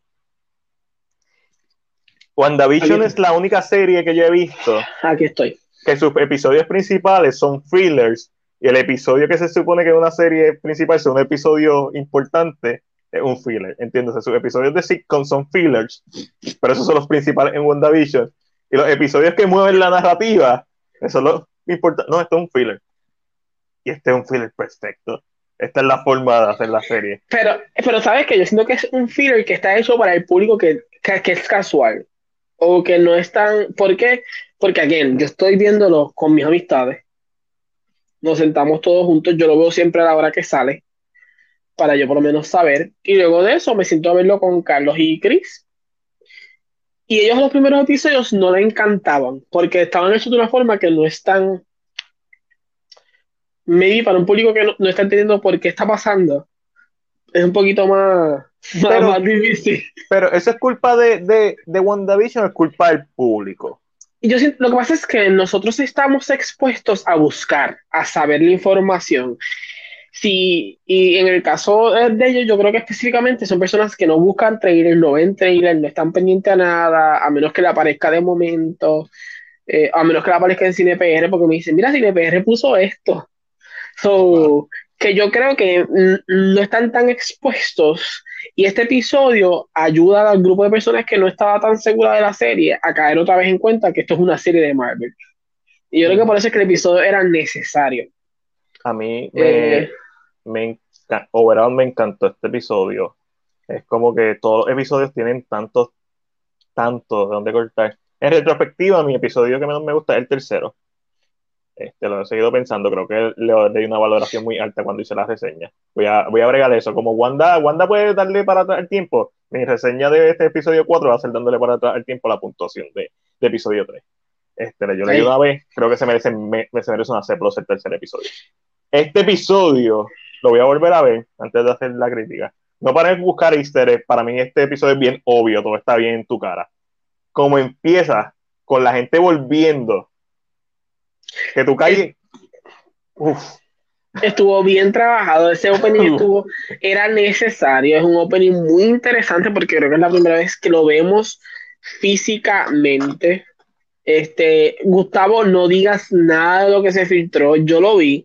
Gustavo, sé por qué puedes estar emocionado, pero no digas nada de lo que se filtró por aquí, por favor. yo, no lo voy a- Um, yo no lo voy a poner en pantalla si pone algo, pero por favor no lo digas porque no me quiero enterar. Ángel lo vio y Exacto. no me lo ha dicho. Yo, Gustavo, no digas nada. Yo sé que es muy emocionante y todo. Me puedes escribir a mí, a mi página y puedes hablar conmigo de lo que salió, pero no lo digas aquí. Um, Déjame, eh, déjame, déjame hacer algo rápido aquí, Ángel, sigue hablando. eh, pero una de las cosas que yo creo que es- hace este episodio es esto. Trae específicamente eso y ese primer, ese opening, porque es un tipo de opening antes de Uh. que salga el, el logo de Marvel. eh, y Gustavo dice relax. Eres y el yo. "Está bien". Ya sabes, Duro. eh, una de las cosas que hace el episodio es darnos una imagen completa, una, una imagen más, una mejor imagen de cómo regresaron o el pánico. Estas personas regresaron a un mundo que estaban, habían estado desaparecidos hace cinco años. Una cosa que no entiendo de esto, hay una que me río, es que hay una escena donde eh, Mónica está corriendo por el hospital y una persona regresa a la, a la camilla. So, ¿había alguien en esa camilla y regresa encima de esa persona? O esa parte me confundió, porque no creo que esa camilla estuviera esperando por esta misma persona hace cinco años. Eso si ven el episodio lo van a notar. Cuando está como que corriendo y una persona que regresa, se ve regresando Mónica, a una camilla. Mónica. Exacto. Mónica está regresando a la, está corriendo y hay una persona que regresa a la camilla y dije, y eso lo vi en la segunda parte. So, es bien interesante porque lo único que habíamos visto del blip, el regreso del blip, habían sido en video. Como en- en- eso, esto, una, y, y como empieza, eh, como se ven la- las memorias, como que escuchando personas hablando, escuchamos a Captain Marvel hablar específicamente, escuchamos a, a- a María. Eh, Eso confundirá a la gente. A mí no me confundió porque tú sabes que yo he visto un par de veces Captain Marvel y a mí me gusta Captain Marvel. Yo, yo, yo siento que me vi al principio, la gente no estaba entendiendo lo que estaba pasando, pero se explica Después, cuando sale la foto, la mamá. Y esta es literalmente un captain, ella es un, es una- es un capitán. So, eso, me, eso me gustó. A mí, una, una de las cosas de estas que es bien interesante es que la mamá en el avión, como sabemos que eh, el personaje de Carol se llamaba Captain Marvel Larson, era el nombre de, en su jet que tenía, era el código que tenía, el nombre de su mamá era Foron. So, yo entiendo que fue bien interesante cómo usaron esto para, una cosa, implementar que Sword no es nuevo. Nuevo. Sword parece estar haber sido creado desde que Captain Marvel está. pasó. Oh, bueno, No. puede ser. Porque la fundadora y la foto que tú ves es la Es la foto de. María. Sí, makes sense, makes sense. Eh, So- Fury, Fury yo creo que son unidades creadas. Digo, eh, Shield ya estaba. Me imagino que Fury y ella crean, crean Sword. Exacto, crean Sword y Sword se mantiene muy apegado a, a la NASA, a proyectos con Shield. Lógicamente hacen joint operatives, trabajan juntos ambos, pero Sword existe. Una cosa que la gente estaba pensando era que Sword se había creado, o el rumor siempre fue que Sword se creó después de la caída de Shield. En este caso pareciera que no, que Sword siempre existió y estuvo como una, una parte aparte. Lógicamente, cuando. Y ah, esto hay que ver cómo sucede, pero yo entendería que Sword existe desde que pasó lo de Nueva York. No, eh, Yo, yo entendería que sí, yo entiendo que sí. Yo entiendo que por como está narrativamente expuesto y que ella es la fundadora, yo entiendo que sí se creó, pero maybe no estaban tan. yo pienso maybe, mm, como que, que no estaban en la Captain misma. Marvel. Sí, por, por lo tanto, entonces para el ataque de Nueva York existe. Ya existe, pero no existe como una, no existe en el mismo nivel que Shield. Maybe Shield tiene No. más capacidad en ese aspecto. A lo mejor los, a lo- ok, vamos a ponerlo así. Cuando Shield se empieza a destruir, los fondos de Shield pasaron a Sword. Eso es todo. Porque yo imagino que Sword está más en el espacio por lo que vimos en Pero- Spider-Man Far From pero yo- a mí lo que no me cuadra es que la foto que tú ves de María Rambo es ella cuando está joven, cuando todavía estaba en, en, en Captain Marvel. No, anymore. En este caso no, en la, en la serie no. No, no, no, sí, pero cuando, eh, cuando, eh, cuando llega. No, me refiero a lo, que, a lo que John comentó. Exacto, en este caso ya no es la, no es la misma entidad. Hay, hay, hay que separar, de hecho, es, eh, lo que significa Sword en los cómics y en el MCU es diferente. Bien parecido, pero lo suficiente diferente para, para decirlo. Y, y recuerden, los cómics son los cómics y los, las películas cogen de los cómics, pero nunca son iguales. Son, se diferencian. So, yo. Ok, ya- lo, yo- ok, lo que pasa, mira, aquí yo, yo lo- ok, ¿qué pasa? Dentro de los cómics específicamente, Shield se encarga de defender la Tierra de, de cosas en la Tierra, o sea, Strategic Homeland, es como Homeland Security en la Tierra.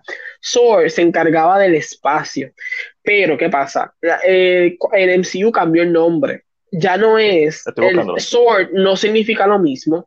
Ahora, ahora es Sentient Weapon Organis- Observation Research Something. Antes no era eso, antes era Space World Some. So, hicieron un cambio porque ahora ellos se encargan de estar muy pendientes a cosas sentient, a armas sentient, eh, que trabajan con el espacio. Es muy probable, pero no me sorprende tampoco que Shield siempre tuviera una sección que trabajara con el espacio. Maybe los operativos de Shield y Sword eran un conjunto cuando iban al espacio, porque Baby Sword tenía mejor preparación para el espacio, Sword entrenaba astronautas. Eh, el episodio es muy claro. te Este algo de prin- eh, cuando está, eh, ella va a, si, a Sword, si te tú no es- si tú no estás pendiente de este episodio, es bien claro que él le dice a ella, estás grounded, tus misiones son en la Tierra, por lo que significa que Mónica ha estado en el espacio. Mónica, antes de este blip, sí estuvo en el espacio. Eh, ¿No te pareció raro que cuando chocó con el tipo, el tipo estaba, a lo mejor es que estaba herido antes de, de, de volver del blip, este, pero como que, diablo, él estaba bien, bien afectado con ese choque, que, como si ella fuera súper fuerte. Sí, a mí me pareció como que medio raro. No necesariamente, quizá un nivel menos que, que, que, ay, que este, que Luke Cage, que, que básicamente No, indestructible. eh, eh, es que yo siento que puede haber pasado que él estaba en el hospital ya por un dolor existente. Puede ser. Porque, o sea, porque tú apareces donde te desapareciste, es lo que yo entiendo que pasa. Y si So, destruyeron el lugar y ahora lo que hay es una pared ahí. Papi, te, pues te jodiste. Ahí, ¡ah! So, yo siento que esto es lo que pasa específicamente con él en el caso, que maybe él estaba llegando al hospital y de momento, puf, puf.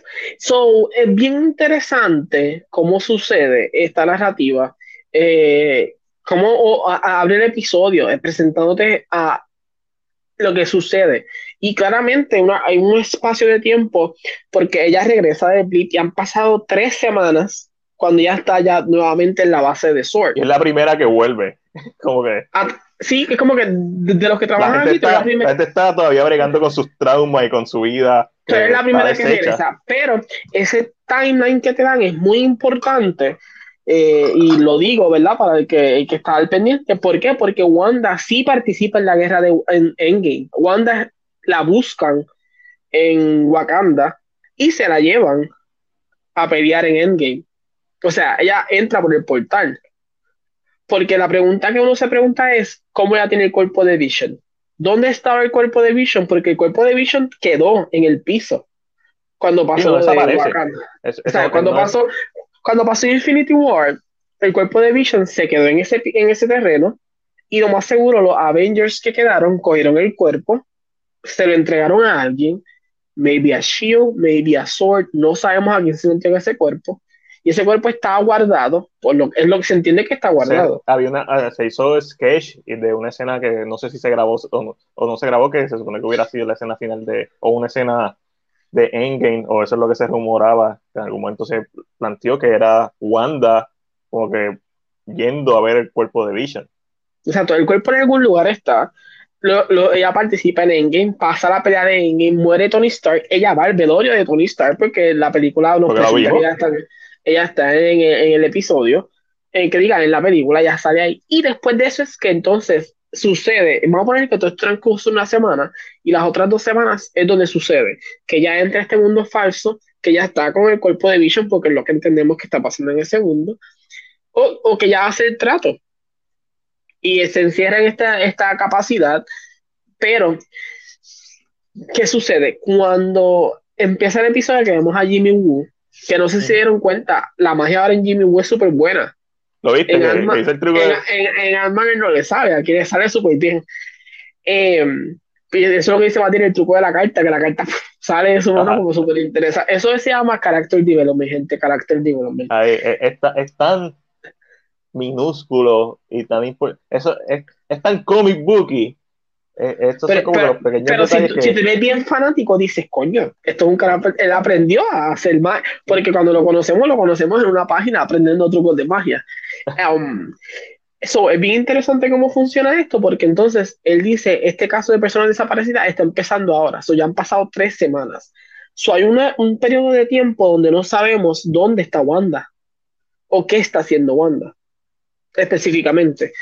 Eh, lo cual es interesante porque yo entendería que entonces Wanda en este momento procesa todo lo que tiene que procesar, se roba el cuerpo de, de, de, Vision? que no sé cómo nadie se enteró que se lo robó.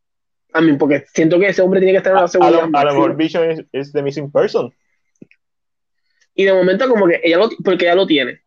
Eh, Ash dice, Fernando, para que estuvo ahí, ese debe ser un trauma y el episodio, el episodio va montando las teorías que uno inicial tenía. La primera teoría que yo había dicho que era un helicóptero que está volando por el domo y cuando trató de cruzar se hizo pequeño. Pero no es así, es un drone que es bastante pequeño, pero se va una versión eh, menos peligrosa. Exacto, la otra, que hace sentido en este mundo también. Lo mismo pasa con, con, con, el, el B-Man, el whatever again, que lo mismo que yo había mencionado. Y again, estas teorías no son mías, no voy a cantarme como, que, como que yo dije que son mías porque son teorías que yo he visto, a mí me gusta leer, a mí me gusta como compartir lo que la gente lee. So, lógicamente yo entré a Twitter, entré a Reddit y mucha gente había remorado en Reddit que maybe esto es una persona que es agente de SWORD con un hazmat suit, pero al entrar a un mundo que es más pacífico, más de televisión, se convierte en un beekeeper. Y es muy interesante cómo la toma él está cruzando con el hazmat suit y cuando cruza es un beekeeper, aparecen abejas de la nada. Como que porque es parte de su. Y la cuerda que tiene se convierte en una cuica. So, tú entiendes que cuando tú cruzas este mundo, tú no pierdes, pero te conviertes en algo un poquito más. menos peligroso. Vamos a decirlo así. Eh, obviamente, pues, Mónica entra eh, básicamente absorbida por, por este, esta versión de la realidad que creó Wanda, o por lo menos hasta donde sabemos, creó Wanda, porque para mí todo el punto de este episodio es decirnos, Wanda es, la villana, aunque probablemente no lo sea. No sabemos quién más está manipulando, sí, alguien más está manipulando. Yo teorizaba, y te pregunto bien, yo, yo teorizaba que yo siento que ya no es villana total. Sí, este mundo es creado por ella o está creado para ella. Eh, yo, siento, yo siento que esto es un monkey spa. este mundo, está, este mundo está creado para ella, pero cuando el personaje de Darcy dice que es el personaje de la muchacha de Thor, ¿verdad? Mucha gente, yo vi mucha gente como que, wow, la de Thor, yo claro que la de Thor, ¿qué ustedes, ¿qué pensaban que dijera? Eh, cuando tú ves el personaje de Kat Dennis, de Darcy Lewis, o la doctora Lewis, para aclarar, pues, doctora Darcy Lewis, buenas noches, gracias. Eh, pero ella muy clara dice que alguien está censorship, está controlando la imagen. Entonces, a mí no me cuadra. Que nosotros lo hayamos visto. No, no, no, no, eso. A mí no me cuadra que, porque Wanda no sabe que ella está, ella está viendo broadcast, ella no sabe que eso, es un, eso, aunque ella está viviendo en esta fantasía, ella no sabe que ella es un programa de televisión. So, ella no está, yo siento que ella no estaría controlando el censorship del programa. Tiene que ser alguien afuera, externo, controlando la imagen. Plus, que el punto aquí raro es Agnes. Agnes, si ella llegó a este pueblo y toda la gente del pueblo la convirtió en parte de su mundo, ¿por qué Agnes no aparece por ningún récord? Ella es la pieza que no cabe dentro de, de esta historia. So, por eso es que yo sigo pensando, yes, que nos encantaría que Elizabeth Olsen hace un trabajo espectacular cuando se pone como villana 10 de 10, porque esa mujer cuando presentan que ella hace Why you here y vira la cabeza, porque ella como que vira, como que entorna la cabeza para el lado. Ah, ahí, bien, estilo Jason, que hace así, y tú, o Michael Myers, que hace, mm, y tú dices, no. Pero yo siento que esto es un monkey spot para ella. Que, que hay alguien más. Yo, yo siento, yo siento que ella es la principal que está en control y a quien le está susurrando al oído. Pero en base a los poderes de ella. No, no como tal que haya. Yo pienso, ¿sabes? Que es el caso de, de Mephisto. Mephisto lo que hace es como que manipular a la gente, pero no necesariamente en este caso porque tiene poderes. Puede ser, puede ser que sí, puede ser que no. Pero yo siento que alguien que le está diciendo como que, mano, tú puedes traerle la vida, tú puedes ser feliz. Y cuando tú tienes el poder de ser feliz, con una persona que está muerta y tiene en estos momentos que estaba mencionando antes de ayer, eh, lo escribí en el, en el, podcast de los chicos de, de Movie Legacy, de Legacy Universe, es que esto es una tragedia. Y si había un, y si un episodio demostró que esto es una tragedia, este. Wanda está mal mentalmente. Wanda perdió al amor de su vida, después de perder a su hermano, después de perder a su familia. Yo, yo siento que ya está inestable, pero no está en una ella, ella está inestable, ya está mal emocionalmente, pero no está en un nivel que ya es capaz de, o sea, en totalidad, como que, ¿cómo lo digo? No la siento capaz de matar al yo, yo no la siento en este nivel.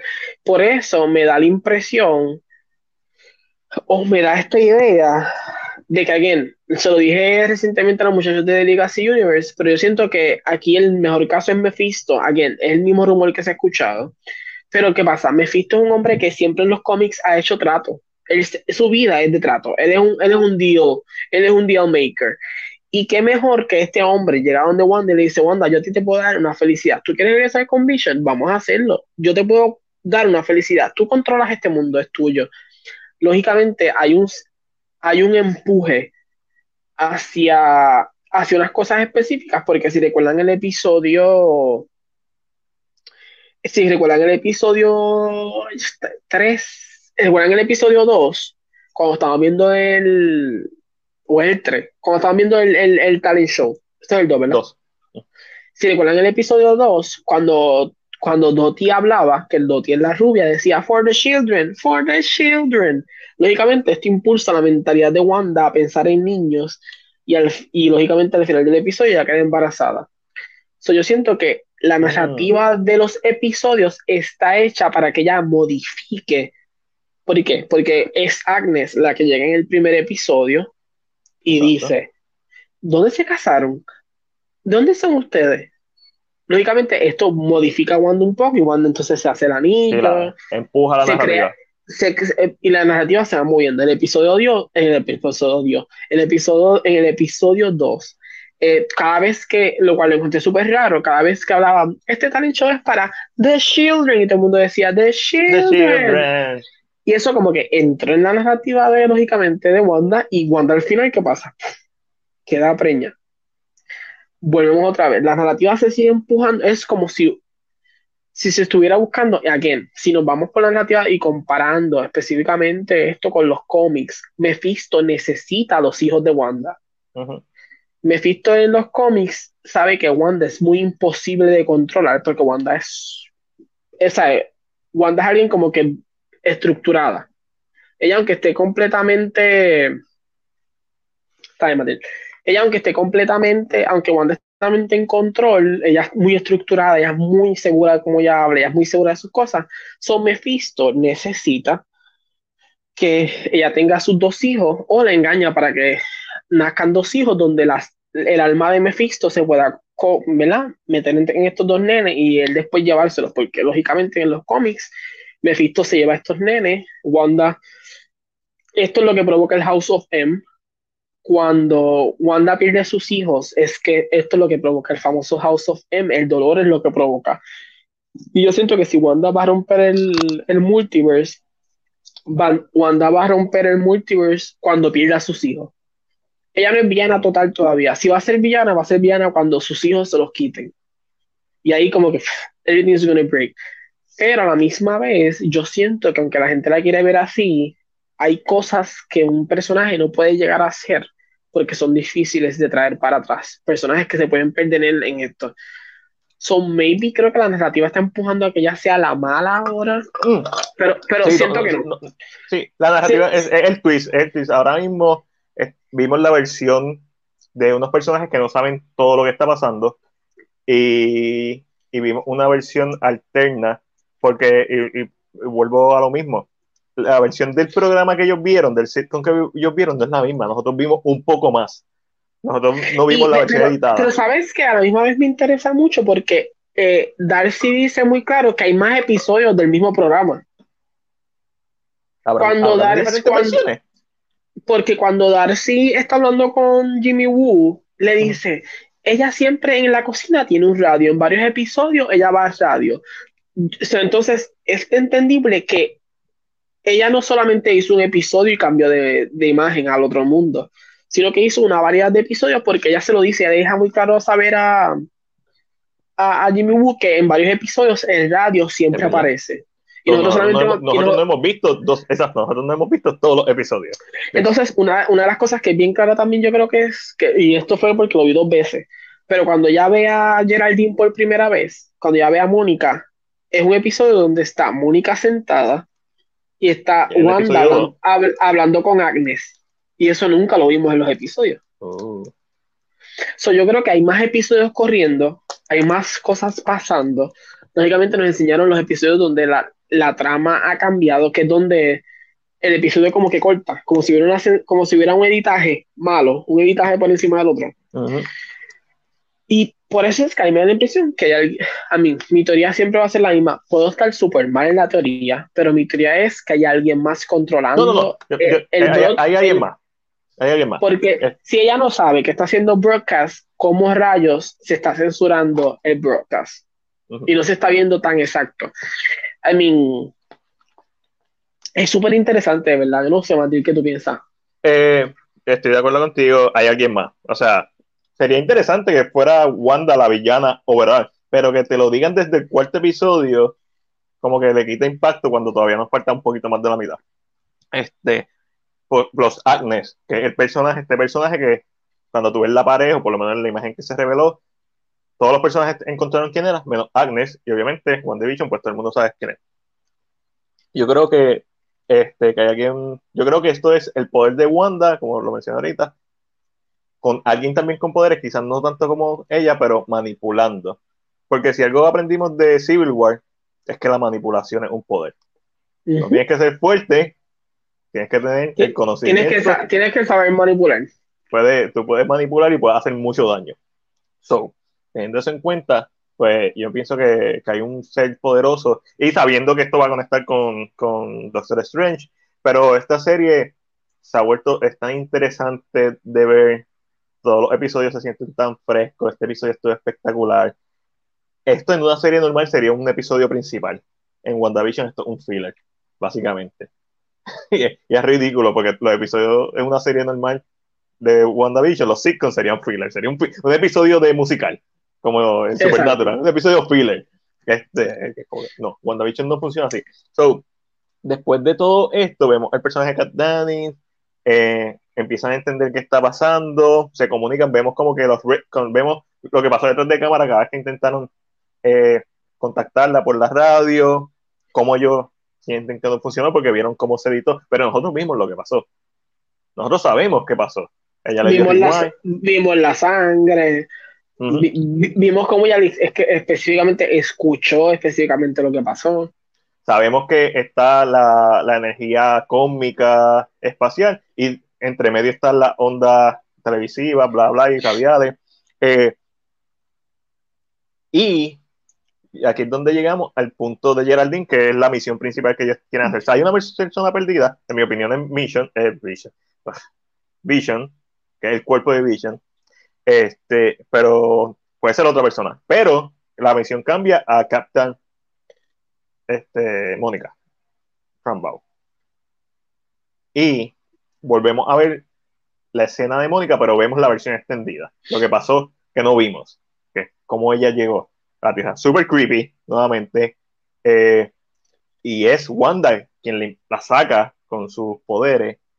No la mata, la pudo haber matado. Wanda tiene el poder para matarla. Ella, ella, como que le empuja fuera de la realidad. Todavía no está ahí.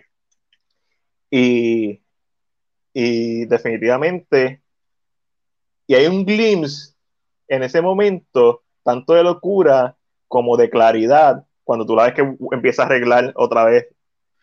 Exacto.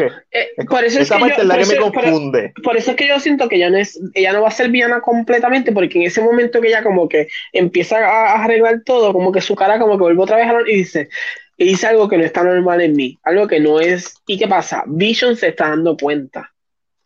Y aquí es donde yo entro, que mi teoría siempre ha sido que Vision porque yo en algún momento pensé, puede ser la memoria download incompleta de, de Churi, de, de, Infinity War, y por eso es que no está claro. Pero en este episodio, cuando vimos a Vision muerto, yo pienso que Vision es un puppet de ella y Vision es el subconsciente, porque en el episodio 3 él también le habla. Él es como que la está tratando de entrar de razón y ella lo. Y, y de momento para. En un, Exacto a mí, esa parte, mucha gente piensa que es que ya está controlando el cuerpo muerto de Vision, pero a mí, me, da la impresión que no, porque es que él se siente muy Vision, él se siente muy natural, y cuando lo vimos en la escena de los vecinos, ¿qué está pasando? ¿De qué están hablando? Él estaba solo, no era ella la que estaba controlando a... Son, no sé si en este, y he tenido esta, esta disyuntiva en este episodio es, ella está controlando el cuerpo muerto o Vision está vivo porque Shuri logró bajar toda la información y ya lo tiene atrapado y así es, que lo recuerda. Es una de las preguntas que, está en la pizarra. Es una de las preguntas que está en la pizarra. Porque, porque el punto es que a mí, si Vision se lo llevó, por ejemplo, se lo llevó Shield, se lo llevó y Shuri está viva, porque no es posible que Shuri haya hecho regresar a Vision otra vez. Con una mini memoria. Exacto, con una mini memoria, con pero este es el recuerdo que ella tiene de Vision. Esta es su última imagen.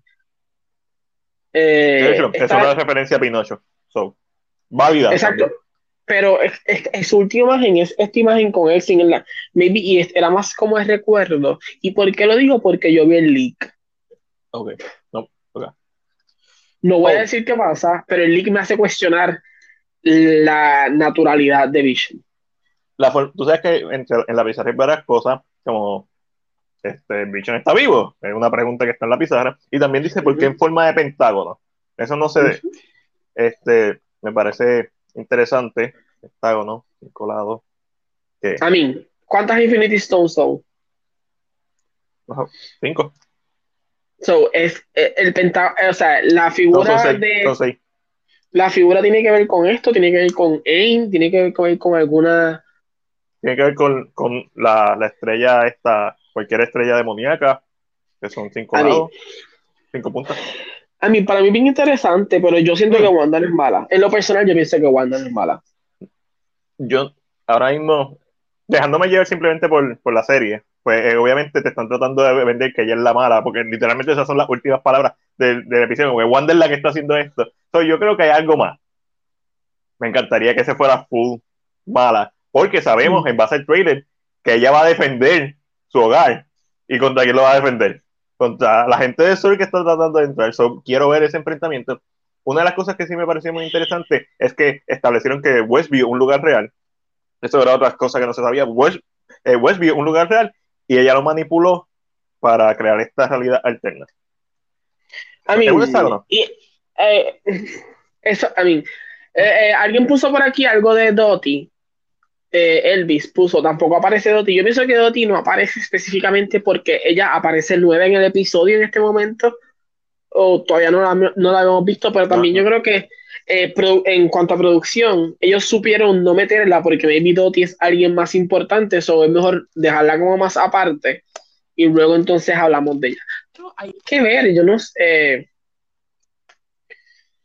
A mí, a mí la, la, serie está súper interesante. Yo tengo mi. A mí, yo vi unos leaks hace mucho tiempo, no voy a decir qué son, pero en una foto donde estaría Doti Agnes y Wanda en una ropa específica.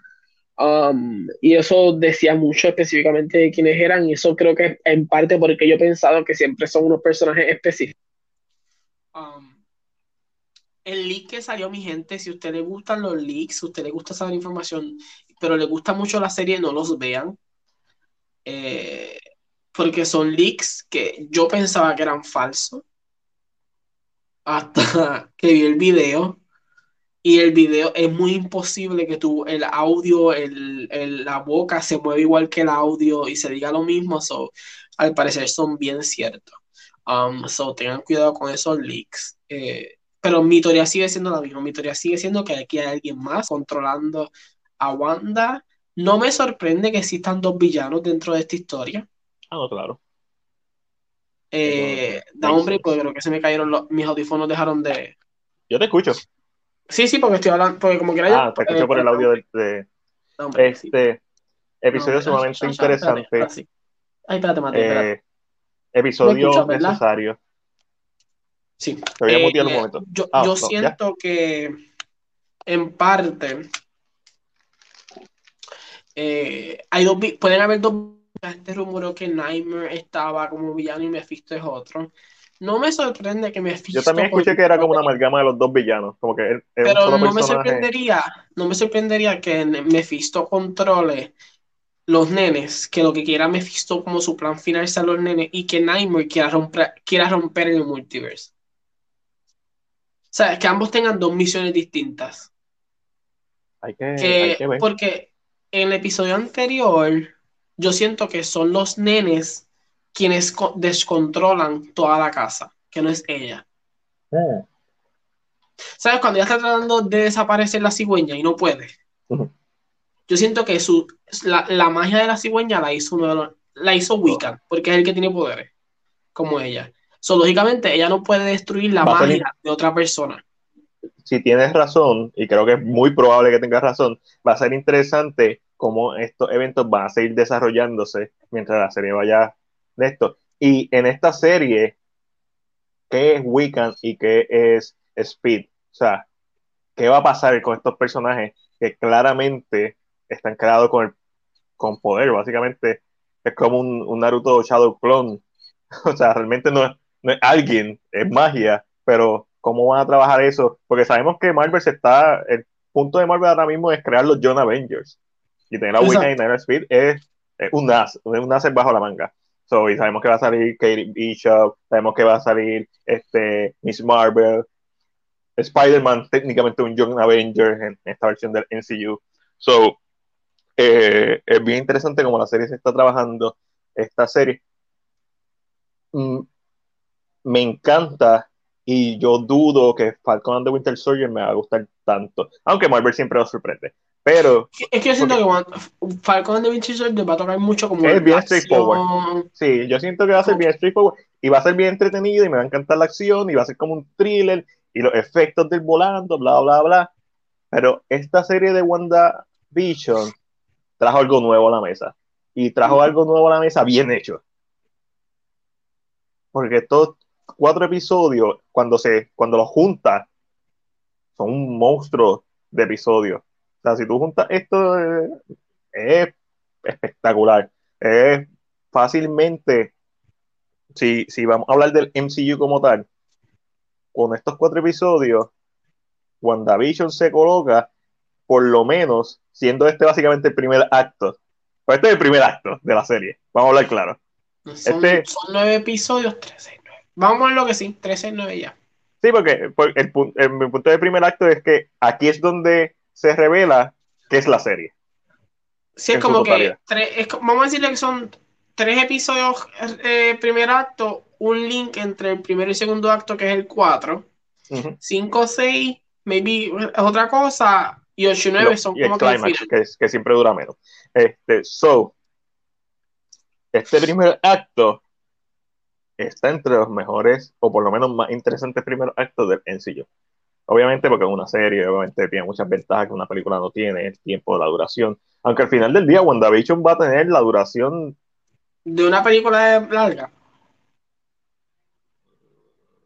Un poquito más, una película bien larga, pero pero no descabelladamente larga. O sea, si yo le hago un edit a la, a, la, a WandaVision, puedo convertirla en una película mucho más fácil que de, Man, eh, de Mandalorian. So, eh, eh, es bien interesante este episodio. Hasta ahora es mi favorito. Me sorprendió cómo empezó, que empezara enseñando. Fue necesario que lo hicieran. Además de que demostró los chavos que pusieron en la serie, el valor de producción. Disney Plus no escatimado en gastos, ni tampoco Marvel Studios. Trajeron a sus actores, están, el universo se siente tan conectado como nunca las series de Netflix se sintieron, eh, que siempre se sentían como, tú sabes, las primas bastardas.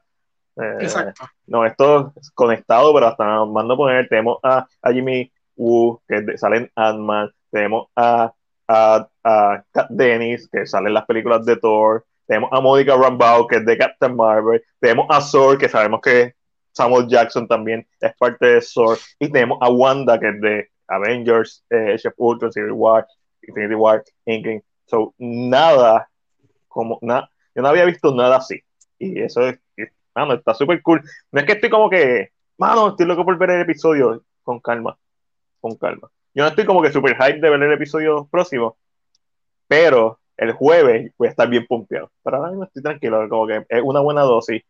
Y esto es una serie que me alegra verla así episódicamente y no, porque la puedo, ¿sabes? La puedo, la puedo filtrar, puedo volver a ver el episodio. Y eso es lo que voy a hacer. Voy a volver a ver el episodio, voy a hacer la reseña, yara, yara, yara. Este, so, wow. Eh, contestando la pregunta de Ash, Ash nos pregunta, ¿creen que Doctor Strange salga en algún punto para hacer la conexión? Último, al último final. episodio. ¿Puede salir en el episodio final? Episodio final, último dos episodios, último episodio, sí. Eh, O sea, debe salir. Si es que ella rompe la, la realidad, o es alguien más que lo hace, él diciéndole, Wanda, I need your help. Porque fue ella quien abrió el, el, el sello del Oh, multiverse. parándola. O que, la fuera, que, que ella se vaya a convertir en villana y se tenga que enfrentar. Pero siento que eso, si ella fuera la villana, él no debe salir. Exacto, no. Este, él debe pararla. Pero si caso, no fuera la villana, él sí debe salir como contratándola. Como que. Papi, tú te imaginas, tú te imaginas, con- porque obviamente ahora mismo estamos C-tier character. Eh, que los que están, Jimmy Woo, eh, Kat son C-tiers, vamos a hablar claro. Son personajes que, tú los reconoces, pero tienes que. Ah, es el de Jimmy Woo. Hay personas que de seguro ni saben quién es. No salió nada más gente. Este. Y. Y. Y Monica Rambeau, pues obviamente la vimos niña. So, pero cuando salga un A-lister que no sea One Division, eso va a freaking romper el internet como cuando salió Ezra Miller en, en Flash. I mean, yo vi el leak. Cállate. No me interesa. En, en el leak hay un actor. Actriz- ¿Actor o actriz? Yo, yo, yo lo único que le puedo decir de eso es que Usted tenga. Te voy a tirar privado. en el leak hay un actor que yo en mi vida yo dije, maldita sea, no puede estar. Va, va, va, va. Estoy tirando aquí. Ángel, estoy tirando bien el garete. Tira, tira. Es que yo escuché algo hace, hace dos o tres días. tengo que ir al baño, dame un break, espérate. No, no, no, Matiel, no. Ok, Ah, ok, Matiel, ok. habla un poquito, yo vengo ahora. Habla un poquito, voy No, va- vamos a cerrar, vamos a cerrar. Este, yo creo que no tenemos más que hablar. Ok, gente, gracias a todo el mundo. Hoy el podcast estuvo lleno de gente, así que se lo agradecemos un montón. Ángel, ¿dónde te pueden ver a ti? Como ustedes saben, mi gente, yo estoy, ¿verdad? Todos los viernes aquí en Cine PR y todos los sábados en mi sección K-Drama con Angelo, donde hablamos de dramas, ¿verdad? Normalmente son de South Korea o de Corea del Sur. En la semana pasada estoy hablando de A Gentleman's Dignity. Este sábado o mañana estaré hablando de The Fiery Priest. Así que si les gustan los K-dramas o los han visto en los han visto ¿verdad? en Netflix, me dejan saber, porque esa es la idea, conocer esto, si nos gusta o no nos gusta y qué pensamos. Exacto, y yo soy Mac de CinePR. Me puedes conseguir en YouTube, donde todas las semanas subimos videos. Esta semana subimos videos, un video, un episodio bonus de Story Mode, donde hablamos de la historia de las películas de los videojuegos, pero desde un punto de vista cinéfilo, desde un punto de vista de cine. También hacemos ensayos. El ensayo de esta semana fue sobre CinePR 101, sobre la primera película de ciencia ficción. Además, analizamos el trailer de Godzilla vs. Kong y buscamos las pistas que nos muestran dónde está Mecha Godzilla y también encontramos cómo Kong hizo el Asha. Eh, reviews de, de, episodios de WandaVision, así como de películas. Así, esta semana tengo por lo menos pensado hacer dos reviews, WandaVision episodio 4, y quizás haga un, una tripleta de review mezclando Outside the Wire y la película The Next Three Days de, que está en Netflix y quizás otra cosa más, The Little Things. Pero eso es todo por hoy. Le damos las gracias a la gente que nos vio en vivo a través de Facebook y YouTube. Le damos las gracias a la gente que nos escucha a través de Spotify, Anchor, eh, cualquier por donde nos escuche. Un millón de gracias. Ustedes nos ayudan un montón. De hecho, ustedes son los únicos que nos ayudan a ganar dinero, así que no es importante. Escúchenos a través de Spotify, es toda la mierda. Este fue Mark de Cine PR y será hasta la próxima.